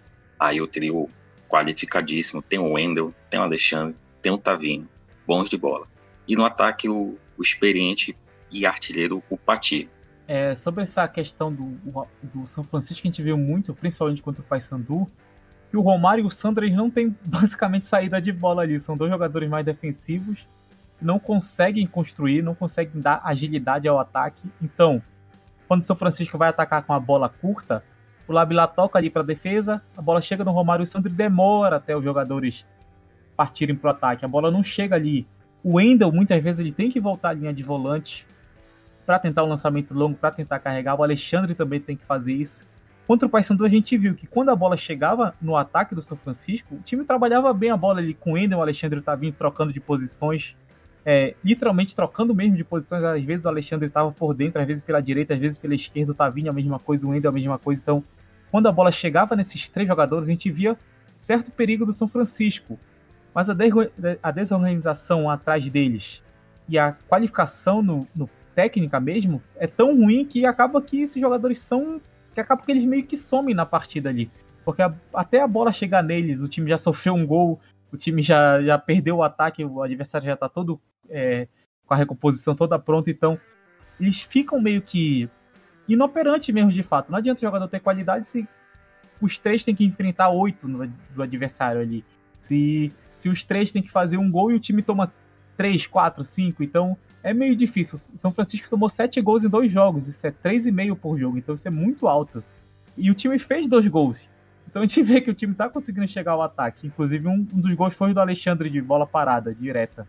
E o outro foi do Tavinho em um cruzamento do Alexandre. Então, esses jogadores estavam ligados diretamente aos gols do São Francisco, mas o time todo acaba que afeta a qualidade deles ali. Essa linha de três mais atacante é muito boa. Se for é, pegar no, no geral ali dos times do interior, é um meio campo espetacular ali para quem está disputando uma série D. Wendel, Alexandre, Tavinho, todos. Wendel uma parazão excelente ano passado. Alexandre, a gente sabe, tem é, jogou bem no São Raimundo em outras épocas é muito bom. Então é, fica complicado tu não ter volantes ali com qualidade na saída de bola, como o Paragominas tem, que tem um, o Kaique, tem um, tem um Lincoln, tem um Ayrton Cabeça não independente, então fazendo esse, essa saída. Então é, fica complicado ali pro, pro São Francisco construir jogada, porque tem esse perigo do contra-ataque, é, do, do, do contra de outros, das equipes mais rápidas, mais intensas. É, tudo isso é, as, o sistema defensivo sofre. E a gente viu que os volantes eles sofrem também na hora de desarmar. Os dois tomaram amarelo contra o Paysandu ainda no primeiro tempo, se eu não me engano. Então, acabaram que eles ficaram sobrecarregados ali, tiveram que fazer as faltas, tiveram que tomar o amarelo. E o São Francisco é um time que veio da segundinha. É, esse trio de meio-campistas aí, para um time que veio da segundinha, é muito bom. Então, acredito que até melhor do que o meio-campo do São Raimundo que vai disputar a Série D, que é o rival da mesma cidade. Então, eu acho que em algum momento esses jogadores vão meio que atravessar ali pro São Raimundo, porque são jogadores realmente qualificados. Mas, é, como eu falei, eles são. Eles, eles têm qualidade técnica, mas é, a equipe ali, se a gente for ver os gols que o São Francisco tomou, tem pelo menos uns dois ou três que são meio bizarros ali um gol do Paulo Rangel no do Paysandu, o primeiro gol que foi o gol de empate, o Andrelino demora seis segundos, eu contei, foram seis segundos do Andrelino para ele dar o chutão, um chutão, ele tava com a bola na defesa, para ele dar um chutão foram seis segundos. Até isso o Caion que tava caído, aquela famosa caída que o jogador finge sofrer dor e levanta milagrosamente, Caion levantou e deu carrinho, a bola bateu nele e foi pro Paulo Rangel fazer o gol. O terceiro gol do Independente, o McLaren, ele dá um levantamentozinho para meio que de voleio ali para para área, a bola vai quicando devagar, passa por todos os zagueiros, um zagueiro tenta cortar, não consegue, a bola acaba que o Joãozinho toca pro goal fazer o gol. Então são bolas ali que a gente vê que é claramente desorganização defensiva. E isso, eu acho que por causa disso, São Francisco é um time com sério risco de rebaixamento. É capaz dele fazer aquele, aquele elevador, né? Que subiu já vai descer. Então acho que se o São Francisco não conseguir melhorar essa defesa, corre muito risco de sim de ser rebaixado para segundinha novamente. E o Castanhal apresenta muita dificuldade na construção de jogo também, né? Sim, isso é um time bem desorganizado. Eu vi principalmente no jogo contra. Esqueci agora o adversário. Contra o Independente, contra Paragominas. Time bem desorganizado no primeiro tempo, não conseguia chegar ao ataque, basicamente, não conseguia passar do meio campo. Claro que teve a intensidade do Paragominas, mas Castanhal não soube responder a isso. Tem problemas de organização defensiva. É um time frágil ofensivamente, porque o time joga ali com Iago, Ezio, Ezequias, Thiago Costa e Magno. Dudu, Luiz Felipe, Donata, Romarinho, Fabinho e Abuda. O Abuda é um jogador, assim como o Wilker, que não é tão bom tecnicamente. Pelo menos o que ele mostrou até então, não é um jogador tão bom tecnicamente e que acaba dificultando o ataque do Castanhal. Mas que além disso ele fica isolado ali no ataque, então o jogador já não tem tanto recurso. Ainda fica isolado, ainda fica longe dos companheiros, aí dificulta a vida dele ainda mais. Ele pode até ganhar a disputa física, mas e como é que para quem ele vai tocar? Como é que ele vai tocar? O Castanhal tem esse problema de organização. Às vezes a bola chega no Abuda, ele ganha e não tem companheiro ali para tocar, para dar sequência à jogada.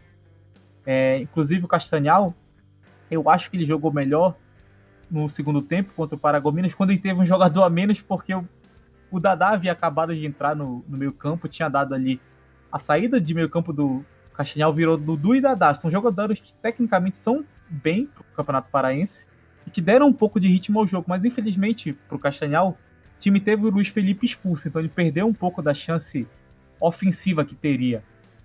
Então acabou que teve que, nesse segundo tempo, ele se organizou melhor. Eu vi um, um pouco de evolução, mas do resto do jogo, do resto no geral, o Castanhal é um time que, muito abaixo das outras, em nível de intensidade. É um time que estava apagado, que tava, não conseguia jogadas que o jogador que tem um adversário atrás querendo roubar a bola, às vezes o jogador não percebia e perdia a bola. É, às vezes demorava para passar, demorava para construir, demorava para pensar a jogada mesmo. Parecia que os jogadores teriam que pensar a jogada na hora sempre é, não tinha ali um, um, sistema, não tinha uma, algo orgânico ali para o time tocar, para trabalhar melhor a bola. Então acho que o Castanhal tem essa é, dificuldade. É, é, esses setores estavam muito espaçados, acho que isso no primeiro tempo estava bem evidente. Quando o Dudu pegava a bola, é, não tinha o Luiz Felipe do lado, e o Jonathan, junto com o Romarinho e o Fabinho, já estava no outro lado, o Romarinho e o Fabinho bem espetados, então Dudu quase não tinha ninguém com trabalhar essa saída de bola. Então ele tinha que abusar do chutão e o próprio Abuda não, não conseguia segurar essa bola, não, não fazer o pico com qualidade. Então acho que isso é, o Castanho sofreu bastante com isso do, de não ter é, os jogadores aproximados para tentar trabalhar essa bola. É, é, um time que tem recurso, principalmente ali com o Dudu e Dadá. Claro que eu acho que o Dadá não tem tanto físico ainda, mas ele deve ser titular em algum momento. Inclusive no Cametá, se não me engano, em 2017, ele jogava até de camisa 10 ali, né? Ele jogava como meio. É, jogava mais centralizado. Então acho que ele é um jogador que tem qualidade técnica para isso. Mas o Castanhal acabava que pegava a qualidade técnica do Dudu, tentava transformar em um jogo pro Abuda que não estava tão bem tecnicamente. Então acabava que a qualidade do Dudu é, é, meio que sumia, meio que funcionava só para um lançamento pro Abuda. E esse jogador não dava sequência à jogada. Então acabava que o Dudu ficava inoperante ali nessa questão de saída de bola, de jogar, de carregar a bola, que ele mostrou que a gente viu que o Dudu é muito bom fazendo isso no Independente, a gente viu também no Remo, não tão bem, mas ele fez também isso. Então, é um jogador que tinha qualidade, mas que não era tão útil no ataque como ele poderia ser se o time tivesse um sistema mais propício para isso. E o Tapajós, ele tem um jogo central, amplitude com laterais, mas tem dificuldade na marcação pelos lados. E tem um jogo com a posse muito bom. Vocês gostaram do Tapajós? Eu gostei bastante. Tem um toque de bola muito bom. É, tem meio, meio campo muito bom. É, o time mais ou menos é o Jader, aquele Jader no gol. É, tem um experiente Amaral na lateral direita, a dupla de zaga é o Henrique e Kevin, uma dupla de zaga bem jovem. Tem o Lucas na lateral esquerdo, um meio-campo também jovem, tem o Paulinho Curuá, o Léo Feitosa, o Andrezinho, e no ataque tem o Fabinho, que é um volante ali que encosta mais ali pelo lado, mais aberto, e o Renato, que é um atacante mais agudo, e o próprio Mariano, que é um pivô ali que sabe trabalhar bem com a bola, sai fora da, sai da área para tentar a tabela. É, gostei, tocam muito passe, eles preferem essa, essa troca de passes, muito pouco chutão, mas é, essa questão dos laterais, acho que por ser o, o, volante ali que joga na letal, acho que ele tem um, é, um pouco essa dificuldade também, por ter mais de 30 anos também, acho que o físico deve pesar um pouquinho, é, e também um meio campo mais, é, que tem jogadores mais é, como o meio campo passando, que tem o Alan Kalberg e o Leandro Lima. Mas acho que o Léo do, do Tapajós, acho que ele tem esse, esse trabalho defensivo maior, mas mesmo assim acho que pesa essa questão é, da marcação pelos lados. Mas eu gostei bastante, tem o, o, o Renato, é um bom jogador, ele é bem agudo ali pelos lados. É, o Andrezinho bem habilidoso também, e o próprio Léo que é, dá ritmo pro time, ele tem um bom passe. E ele fez um golaço ali contra o, contra o Águia, não, Matheus? Gol mais bonito do Parazão até então, porque não tanto pela finalização, porque se não me engano a bola até desviou ali na defesa, mas a construção da jogada ali, a bola passou por oito jogadores do Tapajós com 14 toques na bola. Não foram 14 passes, foram 14 toques na bola. Então o Andrezinho carregou ali um pouco. A jogada começou no meio campo, foi trabalhando pela esquerda, para a finalização ser ali na, na entrada da área com, com o pivô do Mariano. Então, é um time que trabalha muito bem esse jogo central. A questão da amplitude com os laterais, os dois laterais subiam ao mesmo tempo e o volante, eu não me recordo quem agora, fechava ali na defesa, então o time meio que atacava em 3-5-2, fechava uma linha o de. Paulinho Curuá. O Paulinho, né? Então o time meio que atacava ali. Espaço controlando essa linha de meio campo. Ele realmente controlava essa linha. Com esses cinco jogadores, tinha superioridade, conseguia trabalhar bem por dentro. Os laterais servem mais como apoio mesmo, de fato, ali, caso a bola tenha que girar de um setor ao outro, dar um pouco mais de liberdade, dar um pouco mais de movimentação, os laterais funcionam para isso. E mas esse meio campo, esse jogo central, acho que é o time que mais tentou toques ali por dentro, pelo por dentro conseguiu, conseguiu ocupar esse campo, conseguiu tocar o jogo bem conseguiu controlar mesmo o ritmo, controlar com passes bons, passes simples, mas que eram úteis, eram efetivos, não precisava ser aquele passe ali para quebrar a linha de defesa. Dava um toque ali, se movimentava, dava um toque, se movimentava, aquele jogo apoiado ali de fato. O jogador recebe já tem um ou dois companheiros para eles, eles trocarem. E foi assim que saiu o gol do Tapajós contra o Águia, o gol do Léo, que veio ali numa jogada que passou pelo Andrezinho, passou pelo Renato, passou pelo Mariano até chegar ao Léo para fazer o gol. Então, é, é um time que ataca muito interessante. Eu acho que é um time que. Eu acho que é um time que pode dar trabalho para as equipes. Mas um na defesa. Jovem, né? Sim, sim, é um time jovem, um time que tem certo físico. Mas eu acho que ele tem um pouco de dificuldade na marcação pelos lados, porque quando enfrentou o Águia, é, normalmente o Rato ficava no um contra um ali com o lateral, porque o Tapajós não joga com pontas. Então a defesa ali fica meio que só uma linha de quatro ali. Fica meio com 4-3-3 de fato ali. Eu não jogava com pontas ali, não conseguia, não tinha uma marcação dupla pelos lados. E se enfrentar uma equipe que ataca assim dessa maneira, por exemplo, o Remo, pode atacar ali pela direita com Henrique e Djalma. Quem será que vai ajudar na marcação? O time vai ter que mudar esse formato. Se mudar esse formato de, de marcação, será que ele vai conseguir trabalhar bem ali com esse jogo central? Será que vai conseguir trabalhar a posse de bola? Então acho que essa dificuldade na marcação pelos lados é algo que não foi problemático, mas que pode ser contra equipes que a gente tem no campeonato. O Remo, o Paysandu, que, por exemplo, se o Tapajós passar, pode, enfrentaria o Paysandu na semifinal. Então, eu acho que nessa questão, o Tapajós é um, é um, eu acho que é um problema que pode ser corrigido, apesar de não ser tão aparente assim, mas acho que isso pode se tornar ali algo perigoso para o Tapajós para o decorrer ali do, do Campeonato Paraense. O Tapajós ainda tem a segunda partida para fazer contra o Remo, e falar do Independente, a gente tem muita coisa boa para destacar aqui, né? No desfile do campeonato. Pois é, Nixon. O Independente tem um, ataque muito rápido, bem móvel. É, preferem não ter muita posse de bola como o Tapajós. É, preferem é, lançar ali no, nos, nos pontos o Fabinho, o Davi Caçarrato, o próprio Fazendinha também. o Raigol que também cai por ali. Então, é, tem essa troca de passes mais, mais intensas, é, muita infiltração desses quatro que a gente citou aqui, e uma, uma alta intensidade, assim como o Paragominas, um time bem intenso, tem um, uma linha de quatro atacantes ali que, incomoda bastante, tem um cabeça recuada ali. Então, só para dar uma base assim, mais ou menos como é o time, é o Redson no gol, Diego McLaren na lateral direita, a dupla de zaga, que é uma boa dupla de zaga, o Dedé e o experiente Charles, e o veterano já, o Boca Juba. E no meio campo tem o Jefferson Jari e o Elton Cabeça. Tem o William Fazende, que é o meia, mas ele encosta mais ali com o Raigol, fazendo uma espécie de 4-2-4 ali. O, o Fabinho numa ponta, Davi Caça-Rato numa outra ponta, e o William Fazendinha e o Raigol ali mais avançados, fazendo essa pressão, essa alta intensidade bem elétrico do, do Independente, que é um time muito interessante. Tem o, o, o Raigol que tem dois gols e duas, duas assistências, mais uma pré-assistência, então ele participou de todos os gols do Independente. É um jogador que evoluiu muito da temporada passada para essa. É impressionante como ele evoluiu, ele que é bem móvel, é, ele sai da área, sai muito bem. Dos atacantes do, dos camisas 9 desse campeonato, acho que ele é um, é um dos melhores. É o melhor.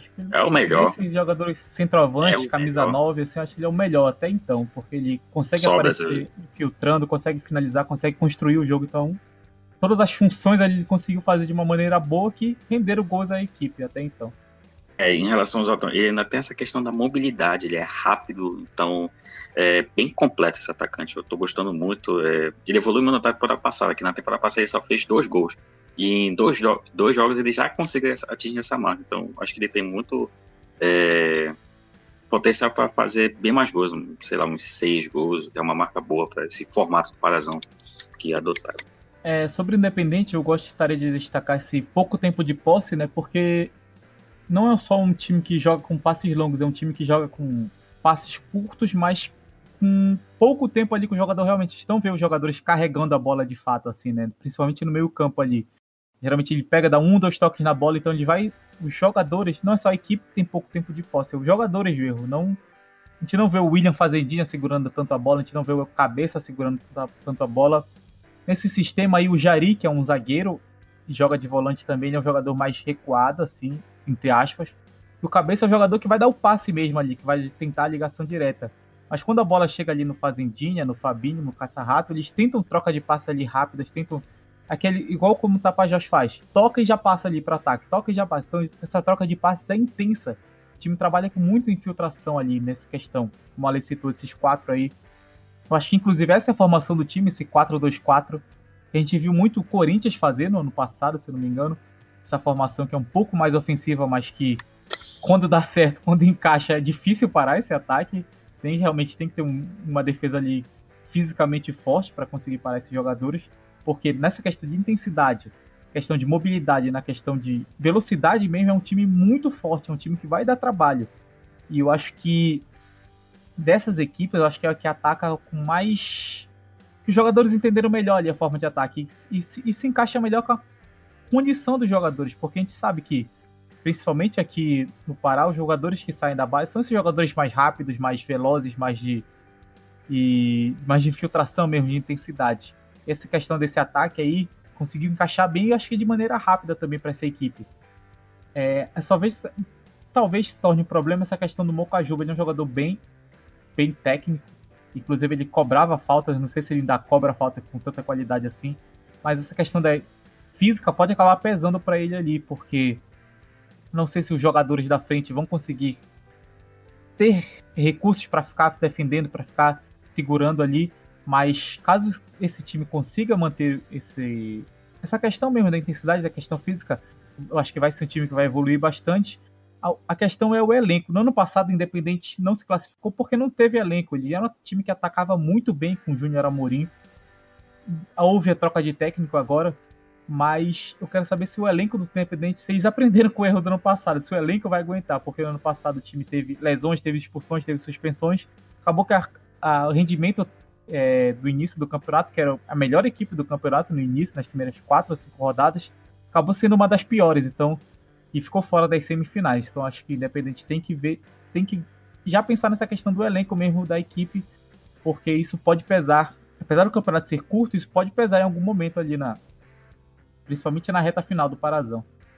Zé tá falando essa questão de elenco. É, só pra tomar uma noção básica, assim, tem o, o Thiago Mandi, é, que ele nem entrou né, nesses dois jogos. Tem o Joãozinho, que é experiente. Ele fez um gol, deu uma assistência nesse último jogo. Tem o, o Cabecinha, que entrou bem no, nesse jogo contra agora contra o São Francisco. É, tem um volante, o Renatinho, é, a transmissão lá da Rádio Clube, o Jorge Anderson destacou o Renatinho, dizendo que é, um, é uma boa promessa ali do, da, da base do, do Independente. Então, é um jogador que tá, tá pode estar sendo trabalhado ali para entrar na, no, no meio campo. Então, acredito que pode ser que o, o elenco do Independente esteja mais incorporado da temporada passada. Ali tem pelo menos quatro ou cinco jogadores para entrar no time. Então, bora ver se esse elenco se prova, diferente do ano passado. Passando pela classificação de novo, temos dois grupos, como vocês sabem, o grupo A1 e o grupo A2. Cada um tem cinco times. No grupo A1, o Remo é líder com apenas um jogo. Ele tem três pontos. Em seguida vem o Águia de Marabá com um ponto. O Bragantino é o terceiro com não tem pontos. O Castanhal também não tem ponto. E o São Francisco é o último com zero pontos também. No grupo A2, tem o Paysandu, que é o líder com seis pontos, por causa do saldo de gol, né? O Independente vem em seguida com seis pontos também. Logo depois vem o Paragominas com a mesma atuação, seis. O Tapajós é o quarto, com três pontos. E o São Raimundo, o único que não venceu nesse grupo, tem apenas um ponto. A gente pode falar que esse grupo A2 é melhor que esse grupo A1 já agora? Muito. Com toda certeza. Muito bem. É, não só na questão técnica, acho que na questão de densidade de entendimento, porque se for fazer um ranking, eu não sei se vocês concordam, as melhores equipes para mim, não me ordem assim, porque eu acho que é muito difícil definir uma ordem ali, mas no geral, as melhores equipes são Paysandu, Remo, Paragominas, Tapajós e Independente. Então, quatro dessas aí são do, do grupo A2 e só o Remo ali salva o, grupo A1. É, é só o Remo venceu, né? Só o Remo sim, venceu. O Águia empatou um jogo de dois e é o que tá classificando para semifinal nesse momento. Então a gente pois vê é. a questão do nível da equipe já nisso. O Remo é líder com um jogo apenas. Então é, a gente já vê que só nessa questão de resultado a gente já percebe a diferença de grupos. É, eu considero equipes intermediárias nesse quesito São Raimundo, Bragantino e Águia por quê? Porque São Francisco e Castanhal estão muito abaixo das outras. Para mim, essas duas equipes são as piores. São equipes que, se cada uma tivesse um grupo, as duas seriam rebaixadas, eu acredito, pelo que apresentou nesse momento. Mas, a sorte de uma delas, as duas estão no mesmo grupo, então só uma corre risco de ser rebaixada ali. Mas eu acho que essas intermediárias, eu tenho um pouco de dúvida do São Raimundo e o Bragantino, Bragantino, porque foi um time muito ruim no primeiro jogo, mas evoluiu bastante para o segundo. Eu não sei como ele vai continuar. São Raimundo é um time que a gente viu que sofreu muito ofensivamente, mas pelo fato de, vamos dizer assim, quase ter vencido ali pelo menos o jogo contra o Águia e, e ter enfrentado um Remo muito superior, acho que foi meio que complicado para ele. São Francisco foi goleado pelo Paysandu, que é um time muito superior, mas contra o Independente a gente viu os mesmos problemas, os mesmos problemas de desorganização, de defesa mesmo, de, de qualidade técnica ali na defesa. O Castanhal foi um time muito bagunçado nessas primeiras partidas. acho que são as duas piores disparados. O Águia é um time que eu vejo que ele pode melhorar, mas tem que essa questão dessa limitação ofensiva. Então, para mim, essas cinco ali não eu não vejo que elas têm condições de chegar nas outras cinco ali. É São Raimundo, Bragantino, Águia, São Francisco Castanhal. Não vejo que eles cheguem próximo das outras ali. Paysandu, Remo, Paragominas Tapajós independente. Mas eu acho que São Francisco e Castanhal se destacam muito é, de maneira negativa, porque foram times muito abaixo das outras. E eu acho que são as piores de fato desse campeonato, em todos os sentidos. É, a gente falou muito sobre isso já, mas o que dá pra gente falar do nível técnico do Parazão até agora? Eu diria que tá abaixo das expectativas, porque a gente sabe como é que é, o, é os campeonatos estaduais, os próprios estaduais lá do Rio de Janeiro, São Paulo, Minas, Rio Grande do Sul já, já sofrem nesse sentido. Então, tu pegar o campeonato estadual daqui do, da região norte, assim, então tu já. A expectativa de um nível técnico já não é das melhores, então por exemplo, a gente vê times como o Tapajós tocando a bola, independente com um ataque bem de mobilidade, Paragominas com uma intensidade é, legal de se assistir, o Remo com uma compactação, o Paysandu é, fazendo gols, mesmo que sofrendo no segundo jogo, mas acho que um nível técnico diria que está tá dentro da expectativa, nível ok, é, mas é, claro que a gente espera sempre coisas melhores da dupla do Remo e Paysandu. Mas é, Remo ainda não, acho que pode melhorar nesse, sentido de nível técnico.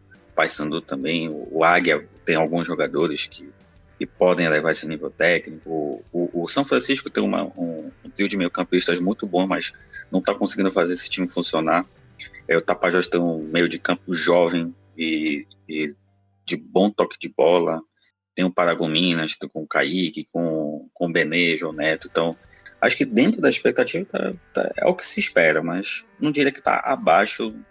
É, mas claro que tem a questão do, de quem vai assistir o jogo. A gente que assiste, é, mas olha todos os detalhes táticos, é, técnicos, então a gente é, não sofre tanto isso, mas o torcedor que quer assistir um espetáculo, quer assistir um bom jogo, então acho que nesse sentido é, a torcida quer esperar mais, mas eu diria que dentro da expectativa tá, tá do que se espera de um, de um Parazão. Eu acho que tá ok também esse nível, porque. Mas acho que dá pra te def... é, ressaltar algumas coisas como a qualidade dos centroavantes no geral. Tem o Raigon que se destaca muito, mas o Wilker, a Buda, o, se eu não me engano, o Bruno Gaúcho do Independente são jogadores ali que não. Te viu que não são tão bons assim, tecnicamente, não apareceram pelo menos. Mas eu vi muitos meio-campistas bons, eu vi. Eu não lembro de tantas equipes é, tem uma safra de, de uma safra de meio campista do Paraná muito boa mesmo. Sim, sim, parece que as equipes perceberam que é no meio campo que ganha o jogo, finalmente. Então, acho que tem meio campistas bons em várias funções, jogadores que carregam a bola, jogadores com toque mais rápido, jogadores com toque mais longo e mais, mais pensado. Então, acho que no meio campo tá bem, que a gente se esperava, mas no ataque está muito abaixo. Para quem a gente não vê tanta evolução defensiva assim, né? As equipes. É, por exemplo, em 2011, se não me engano, Rafael Oliveira e Leandro Cearense fizeram mais de 20 gols no mesmo campeonato. É, eles não eram jogadores tão bons assim tecnicamente, mas conseguiam se destacar ali no, com defesas ruins. A gente viu defesas ruins esse ano, tá vendo? Principalmente no, no grupo A1. A gente não tá vendo tantos atacantes se destacarem ali em atacantes que poderiam se destacar, poderiam teve, tiveram chances de fazer os gols, mas que acabaram desperdiçando, acabaram não tendo a qualidade suficiente para marcar os gols.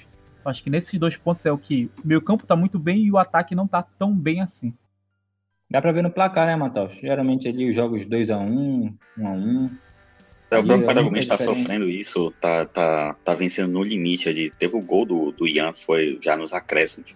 A vitória em cima do Paragomense também foi pro final do jogo. Então o Paraná está sofrendo com isso de atacante. O Wilker não, não consegue concluir mais jogadas, perde, perde uns gols bem fáceis. Então é um problema crônico aí nesse ano, nessa temporada do Parazão.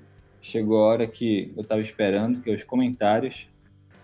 Eu vou falar aqui a galera que mandou pelo Twitter, o Felipe, ele pergunta isso, na opinião de vocês, da dupla Repar, quem está até o momento inicial com melhor qualidade do elenco e tático? Olha aí essa pergunta. Eu acho que depende de quem tá vendo o jogo, por exemplo. Quem prefere um time mais defensivo, um time mais com solidez, ali o Remo tá muito melhor.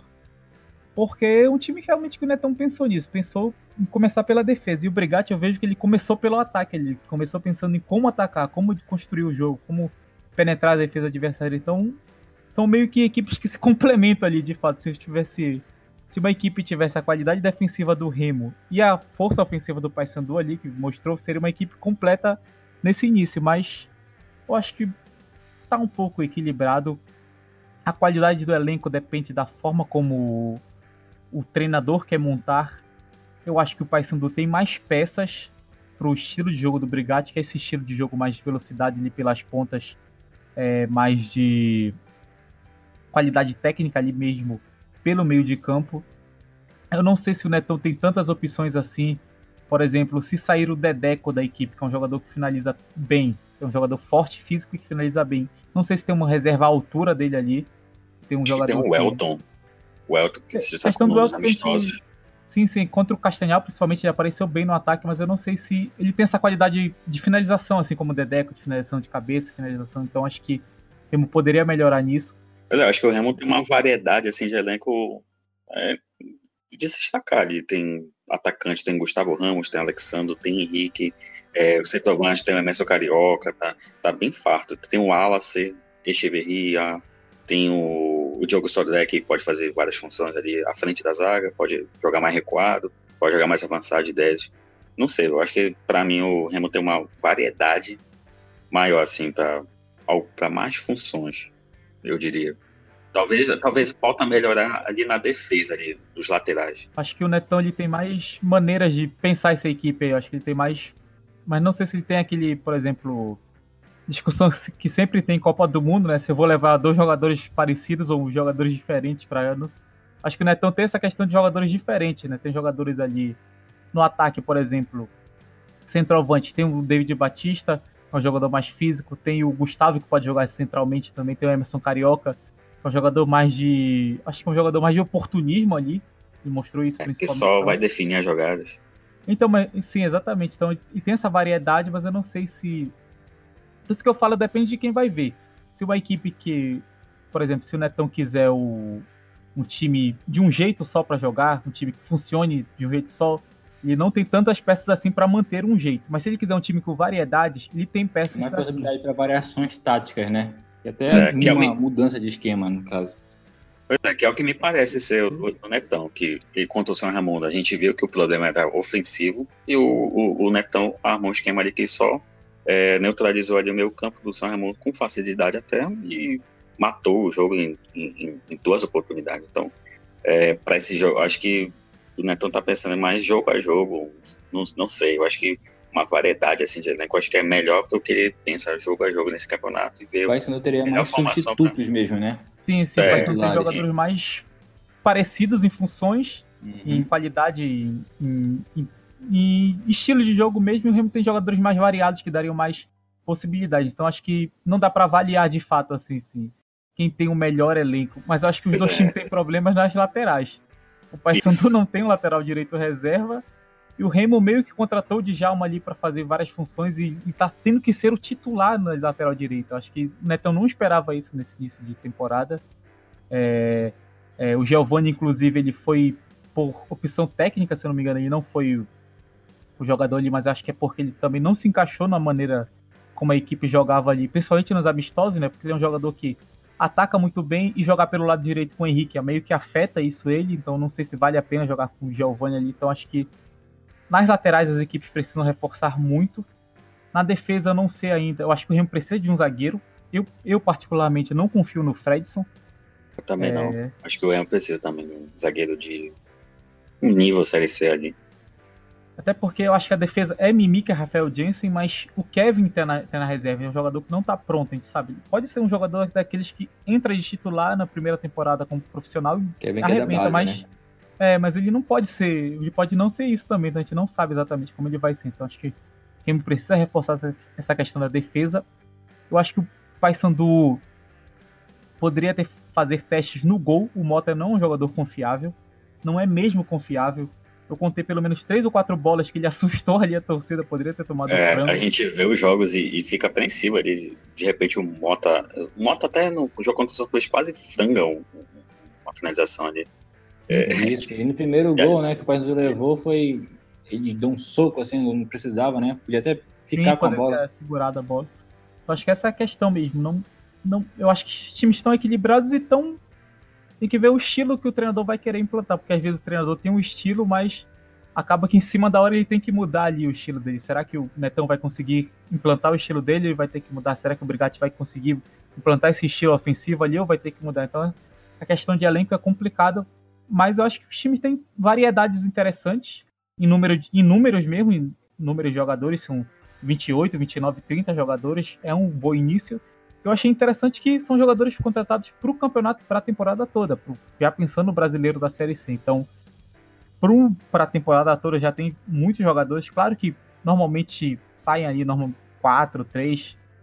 É, não por questão do clube, mas às vezes vem proposta, às vezes o clube realmente não quer, o jogador quer mais tempo de jogo.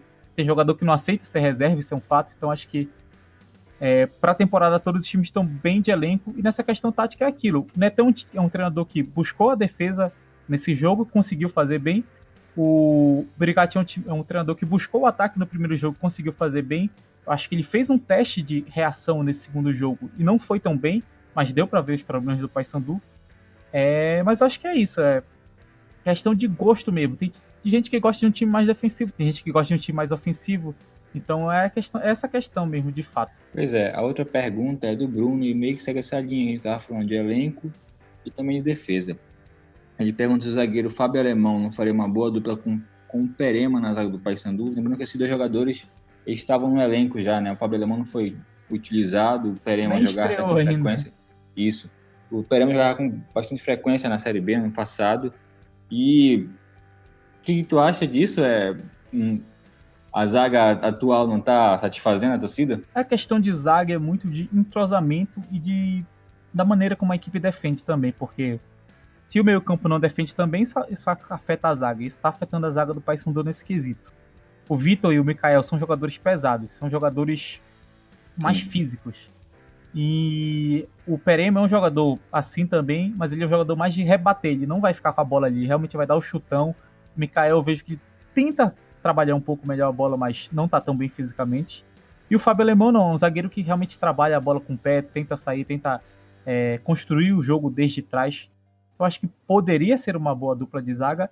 Não sei se para a temporada, acho que pelo menos para o próximo jogo, para testar como é que eles funcionam, para ver se a equipe defende melhor, para ver se eles conseguem estar fisicamente mais aptos.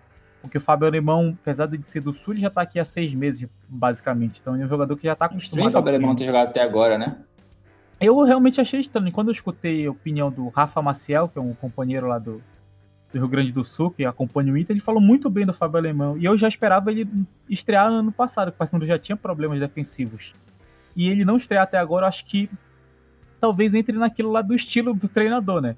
Porque eu não sei se ele serve ali pro Brigatti, se o Brigatti quer esse zagueiro mais técnico, que mais saia com a bola ali no pé, ou se ele prefere esses jogadores mais de rebater mesmo. Então, eu testaria o Fábio Alemão, não vejo por que não usar ele como titular, porque se ele tá no elenco é porque ele deve ser utilizado em algum momento, já se espera. Porque tem aquela questão, tu não, não contrata um jogador ruim, porque em algum momento tu vai precisar dele. Então, em algum momento, o Paysandu vai precisar do Fábio Alemão. Será que contrataram ele errado? Eu acho que não. Pelo que eu vi dele, não existe isso, bom. mas ele é meio que um jogador de Série B, né? Que chegou pra, chegou pra Série B. Então, sim, sim. é bem estranho realmente. Então, acho que pode ser isso da questão do, do estilo do Brigatti, ou pode ser outra coisa. Pode ser que ele queira testar mesmo, de fato, essa defesa aí. Vitor e Mikael, que são jogadores mais altos, são jogadores mais físicos. Então, pode ser essa questão. Acho que faria uma boa dupla de zaga para o próximo jogo, pelo menos. São jogadores com qualidade para isso. Mas não sei se é a intenção do Brigatti fazer essa rotação de elenco agora. Não sei se ele quer aquele jogador, aquele treinador que rotaciona o elenco, testa as peças ou quer realmente fixar uma equipe e depois sim é, substituir as peças que não funcionarem tão bem. Outra pergunta do Twitter aqui é do Gabriel Barros. Ele pergunta o seguinte: analisando o jogo de quarta do Paysandu e do sábado do Remo, é mais certo afirmar que a dupla Repa superou expectativas ou a dupla Raifran está abaixo do esperado? Aí ele continua: a baixa quantidade dos bons lances dos santarenos se deve ao repertório limitado deste ou das boas atuações táticas dos belenenses? Aí ele fala que não vale ficar em cima do muro. Nem tem como ficar em cima do muro, né? Uhum. É um pouco dos dois, mas é porque, vamos dizer assim, um estilo de jogo se encaixou no erro do outro. São Francisco teve uma defesa muito ruim e o Paysandu teve um ataque muito bom. E se encaixando, foram criadas várias chances do Paysandu fazer gols. Na questão do Remo, o Ale pode falar melhor. O, provavelmente o Netão estudou o ataque do, do São Raimundo e conseguiu anular essa pouca efetividade ainda que tinha. Então, acho que nesse jogo do Remo foi muito mais pela questão do Remo de se armar para acabar com o São Raimundo, basicamente o Remo fez isso. Na questão do Paysandu foi o quê? Eu vou implantar meu estilo de jogo aqui e vou atacar o São Francisco, vou, vou conseguir é, fazer gols, vou conseguir ganhar o jogo. O Paysandu deu certo, teve o gol que sofreu numa rápido lance ali desse, desse bom meio campo do São Francisco. Mas quando encaixou o jogo do Paysandu, a gente viu que era a superioridade técnica e tática era muito melhor do Paysandu. E do Remo também. A, a, questão tática do Remo foi muito superior ao São Raimundo. São Raimundo não soube como quebrar a linha do Remo, não soube nem como chegar nessa linha do Remo para tentar quebrar ela. Eu acho que teve a questão, mas foi muito mais mérito de Paysandu e Remo de encontrarem maneiras de explorarem os defeitos de São Francisco e São Raimundo. Pelo Facebook, o Rio Oliveira Silva, ele pergunta o que de bom pode se tirar de péssimo início, do Tapajós, ele coloca, dos Santarenos, em especial do São Francisco. Ali manda um abraço e deseja vida longa ao Toró. O Hildson que sempre acompanha a gente, o podcast. O que vocês acham disso aí? Da, da, da questão de São Francisco, é, de bom, a gente pode tirar o, o, o meio campo, a linha de, de três mil campistas do Alexandre, o, o Endo, que é muito bom, e o Tavinho. Tem um atacante experiente ali, que é o Pati, já fez mais de 30 gols nessa década, no Parazão. Então, tem quatro jogadores ali na linha de frente muito bons. O que falta ali é, é a questão de organizar a saída de bola, ali, que com o Romário e o Sandro não tá dando muito certo. E fora o, o, o lateral Andrelino também, que é, teve muita desvantagem ali no, nos duelos, sofreu bastante. Então, eu que tiraria de bom do, do São Francisco é esses meias. Ele tem muita qualidade no passe para criar, mas só que, é como o Matheus falou mais cedo, é, tem que fazer essa bola chegar entre eles, para aí sim eles fazer essa construção, porque tem qualidade nos três ali para fazer essa bola chegar no patinho. Que nesses dois jogos teve poucas chances ali. Eu não sei se foi uma, uma péssima impressão, mas eu acho que ele teve poucas chances ali para concluir em gol. E do, do São Raimundo é, é, é, mais complicado, porque tem. É, é, é, desde o início, desde uma defesa ruim ao meio campo que não cria, é, laterais que não sobem. É, um conjunto da hora, mas tem ali no, no banco de reserva o Joãozinho, o Matheus que adorou ele nesses dois jogos. Muito bom no primeiro jogo, principalmente contra o Águia. Ele acabou ali com o Águia pelo lado esquerdo, é um jogador que carrega a bola muito bem, mas tem aquela questão da limitação, né? Que em algum momento, se o jogador carregar, carregar e não tiver para quem tocar, ele vai perder a bola. E acho que foi isso que aconteceu principalmente contra o Remo, né? Que ele chegava ali, mas não tinha para quem passar. Então, questão de, a, da qualidade ali dele acabava que se perdia no meio de 11 azulinos ali no meio campo, no ataque do São Raimundo. É, continuando, tem um sopro, um sopro de qualidade individual em alguns jogadores, como o Eusébio, o Joãozinho, a dupla de ataque, o Eric, o e o Raiz são bons jogadores. Então falta organizar de maneira mais eficiente dentro dessas características dos jogadores. Armar uma, uma maneira melhor de, de acertar esses erros que o Samuel vem cometendo, desde a defesa até o ataque. Então é um, é um problema muito estrutural desde o, da organização da saída lá dos zagueiros, também uma, é uma dupla de zagueiros. Eu, particularmente, não gostei do Guilherme, muito, muito fraco. É, eu acho é, que ele péssimo. funcionaria melhor como um volante ali. Porque... Pois é, pode até ser um experimento ali, ele ali como volante junto com, com o Iago, o Charles ou Rodrigo Vitor, é, trabalhando ali com o Eusébio, o Jeová. Então é uma maneira de organizar os melhores talentos mais próximos. É, é, é, é difícil, a situação, acho que a situação do São Raimundo é mais complicada, até porque é, é um processo completo ali, desde a defesa até o ataque. É, enquanto São Francisco tem um grande problema ali na defesa na saída de bola, o São Raimundo tem problemas em todo ali, né? Então não chega a ser uma grande coisa que está afetando o time, são várias coisas que afetam o time. Então acho que talvez seja mais fácil de resolver, ou talvez não, talvez seja mais difícil ainda. Depende de como o treinador vai saber trabalhar isso. Porque se o São Francisco arrumar a defesa, arrumar a saída de bola, tem um meio-campo ali que pode construir muito bem. Mas se o São Raimundo arrumar a defesa, será que ele vai conseguir construir tão bem assim? Se ele arrumar o meio-campo, será que ele vai conseguir defender tão bem? Então acho que são vários. São mais problemas para o São Raimundo resolver, mas com menores intensidade, enquanto São Francisco tem um grande problema para resolver, mas que é apenas aquele problema. Dá para ele focar bastante ali em como resolver essa questão da saída de bola do, da equipe. Respondido aí a pergunta do Hildson, obrigado pela pergunta. Vamos continuar aqui com o Fabrício Araújo. Ele já projeta aí um repar, ele pergunta qual a expectativa para o próximo repar. E também e qual o time do Parazão está mais cotado para ser campeão esse ano? É, sobre o repar, eu acho que tá tão indefinido que a gente não sabe nem se onde vai ser o jogo e se vai dar para ser o jogo aqui em Belém, se vai dar para uhum. se vai ter o Mangueirão para jogar, assim, quando é que vai ser esse jogo. Então acho que é tão indefinido isso mas acho que seriam equipes interessantes para se enfrentarem por causa daquilo. Só falando rapidinho essa questão aqui, hoje tem uma matéria no Globo Esporte que fala que o MPE aguarda o último laudo para liberar o Mangueirão para o jogo entre o Remo e o Tapajós. E o promotor do Ministério Público ele afirma que se o documento não for entregue até amanhã da quarta-feira, a partida será adiada mais uma vez e a FPF corre contra o tempo. Matéria do Globo Esporte. Então, essa é a questão. Acho que. Primeiro, que não se sabe nem quando é que vai ser o repar. É, e se vai ser em Belém, se vai ser no Mangueirão, se o Mangueirão vai ter estrutura para isso, se vão liberar ele porque realmente é possível, ou se porque muitas pessoas querem que libere. É... Pressão, né? Exatamente, pressão, porque é o que dá mais dinheiro no Campeonato Paraense. Dá Isso. dinheiro para os clubes, dá dinheiro para a federação, dá dinheiro para transmissão. Então, é a coisa que mais influencia o futebol paraense aqui. É, mas a questão da expectativa, eu acho que seria um, eu realmente quero ver muito. Desde o ano passado, quando eu vi o Netão organizando bem a defesa do Remo e eu vi o Brigatti trabalhando bem o ataque do Paysandu, eu falei, eu quero ver esse jogo, eu quero ver como é que essas equipes vão se enfrentar. Porque são treinadores com estilos diferentes, o Netão acho que ele é um treinador mais equilibrado, mas que preza mais pela defesa. O Brigatti acho que ele é um treinador realmente ofensivo, que busca o ataque, busca dominar o jogo, busca construir o jogo. Então acho que seria um jogo interessante, porque o Netão pode surpreender o Paysandu e botar uma pressão ali, o Remo controlar o jogo, ao invés do que se espera que o Remo defender. Ou realmente o, o Remo pode fazer uma defesa muito sólida a anular o Paysandu. E então a gente é, são variedades táticas que acho que seriam muito interessantes a gente ver. Então, não vou aqui falar de palpites de como os times vão se enfrentar, até porque tá longe disso. Mas eu é. acho que são, é um jogo que, na base, na teoria, é interessante de se ver por essa questão do, dos, dos, estilos dos treinadores e de como as equipes se apresentaram até então.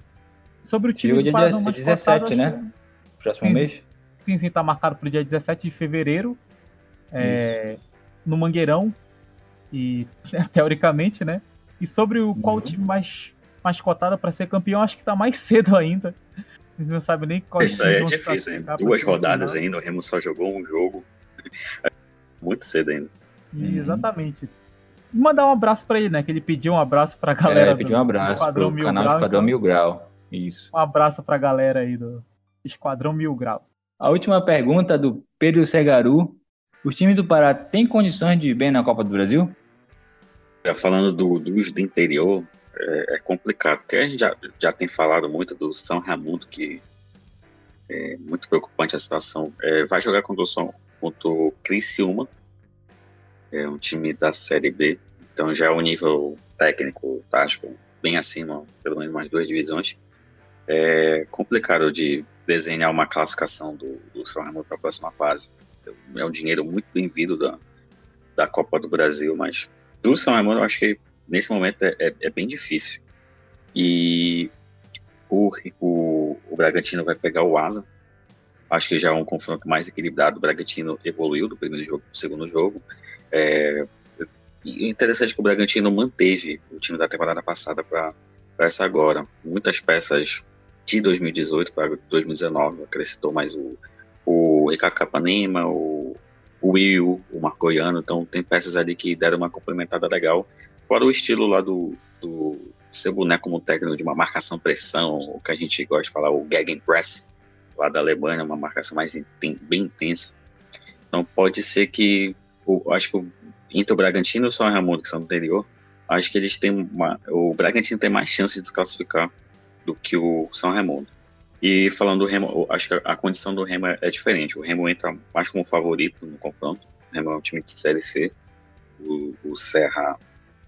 E ainda tem a vantagem do empate. Então, o Remo já tem essa vantagem é, do regulamento. Então, tem um time, um elenco, uma folha salarial maior, tem um elenco melhor, tem Echeverria, tem vários jogadores assim são conhecidos dentro do mercado ali da, da Série B, Série C. Então, é, Remo tem é, não diria é, obrigação, mas é o favoritismo ali aparente do, no confronto. Então, por exemplo, uma eliminação ali seria é, um tanto, é, não diria surpresa, mas é, ficaria aquele gostinho, poxa, poder passar para a segunda fase para enfrentar o Vasco na segunda fase, caso o Vasco se classifique também, né? Então seria um jogo grande para o Remo receber aqui, fazer renda, então é, fica essa questão aí. Acho que o, o Remo tem uma, uma escala ali entre os três. O Remo tem mais chances, o Bragantino. E o São Raimundo tem que ralar ali para fazer a, a vantagem ali em cima do Criciúma. E o Paysandu vai é, só entra lá na, na, nas oitavas ali quando tiver definido os seis times que entram na, na Copa do Brasil, os cinco, aliás, cinco times dessa primeira fase vai provavelmente é, vai enfrentar um time da Libertadores, então a gente vê ali tem o Atlético Paranaense, tem o São Paulo, tem o Atlético Mineiro, tem o Flamengo, todos esses, times é, grandes do, do, cenário brasileiro, então é um confronto ali fica bem desigual, pensando que agora tem um elenco mais um elenco mais humilde que outras temporadas, com aquele jogo que a gente é, lembra contra o Fluminense que deu ali quase se classifica ali então, não é o, aquele momento, é o momento de mais pés no chão. Então, é um confronto bem desigual, mas vale pela, pela cota ali de, participação dessa, dessa fase de oitavas de final, que é, que é bem gordinho. É isso aí, respondido todas as perguntas. Muito obrigado por mandar. Continue mandando essas perguntas, aqui é bem legal essa interação com vocês. Vamos acabando nosso podcast por aqui, que está bem longo já. Eu acho que é o maior que a gente já fez deve estar batendo duas horas aí, se já não passou. Muito obrigado por quem acompanhou até aqui. Divulguem aí também para nos ajudar. Temos, já falamos que temos vários projetos esse ano, estamos, estamos todo dia postando alguma notícia lá, análise sobre quase todos os times, todos os times na rodada. Falamos muito sobre o Parazão. E é isso, galera. Muito obrigado. Valeu. Valeu, Alessandro. Um abraço, Nixon. Um abraço, Mataus. E até o próximo episódio. Valeu, Mataus. Valeu, Nixon. Valeu, Alessandro. Valeu a todo mundo que ouviu. Essa aqui é pro Ale. Hashtag gratidão. pois é, galera. Nos sigam aí nas nossas redes sociais. Temos o Twitter, o Facebook, agora também o Instagram. Divulguem em nossas redes sociais. E é isso. Valeu, falou.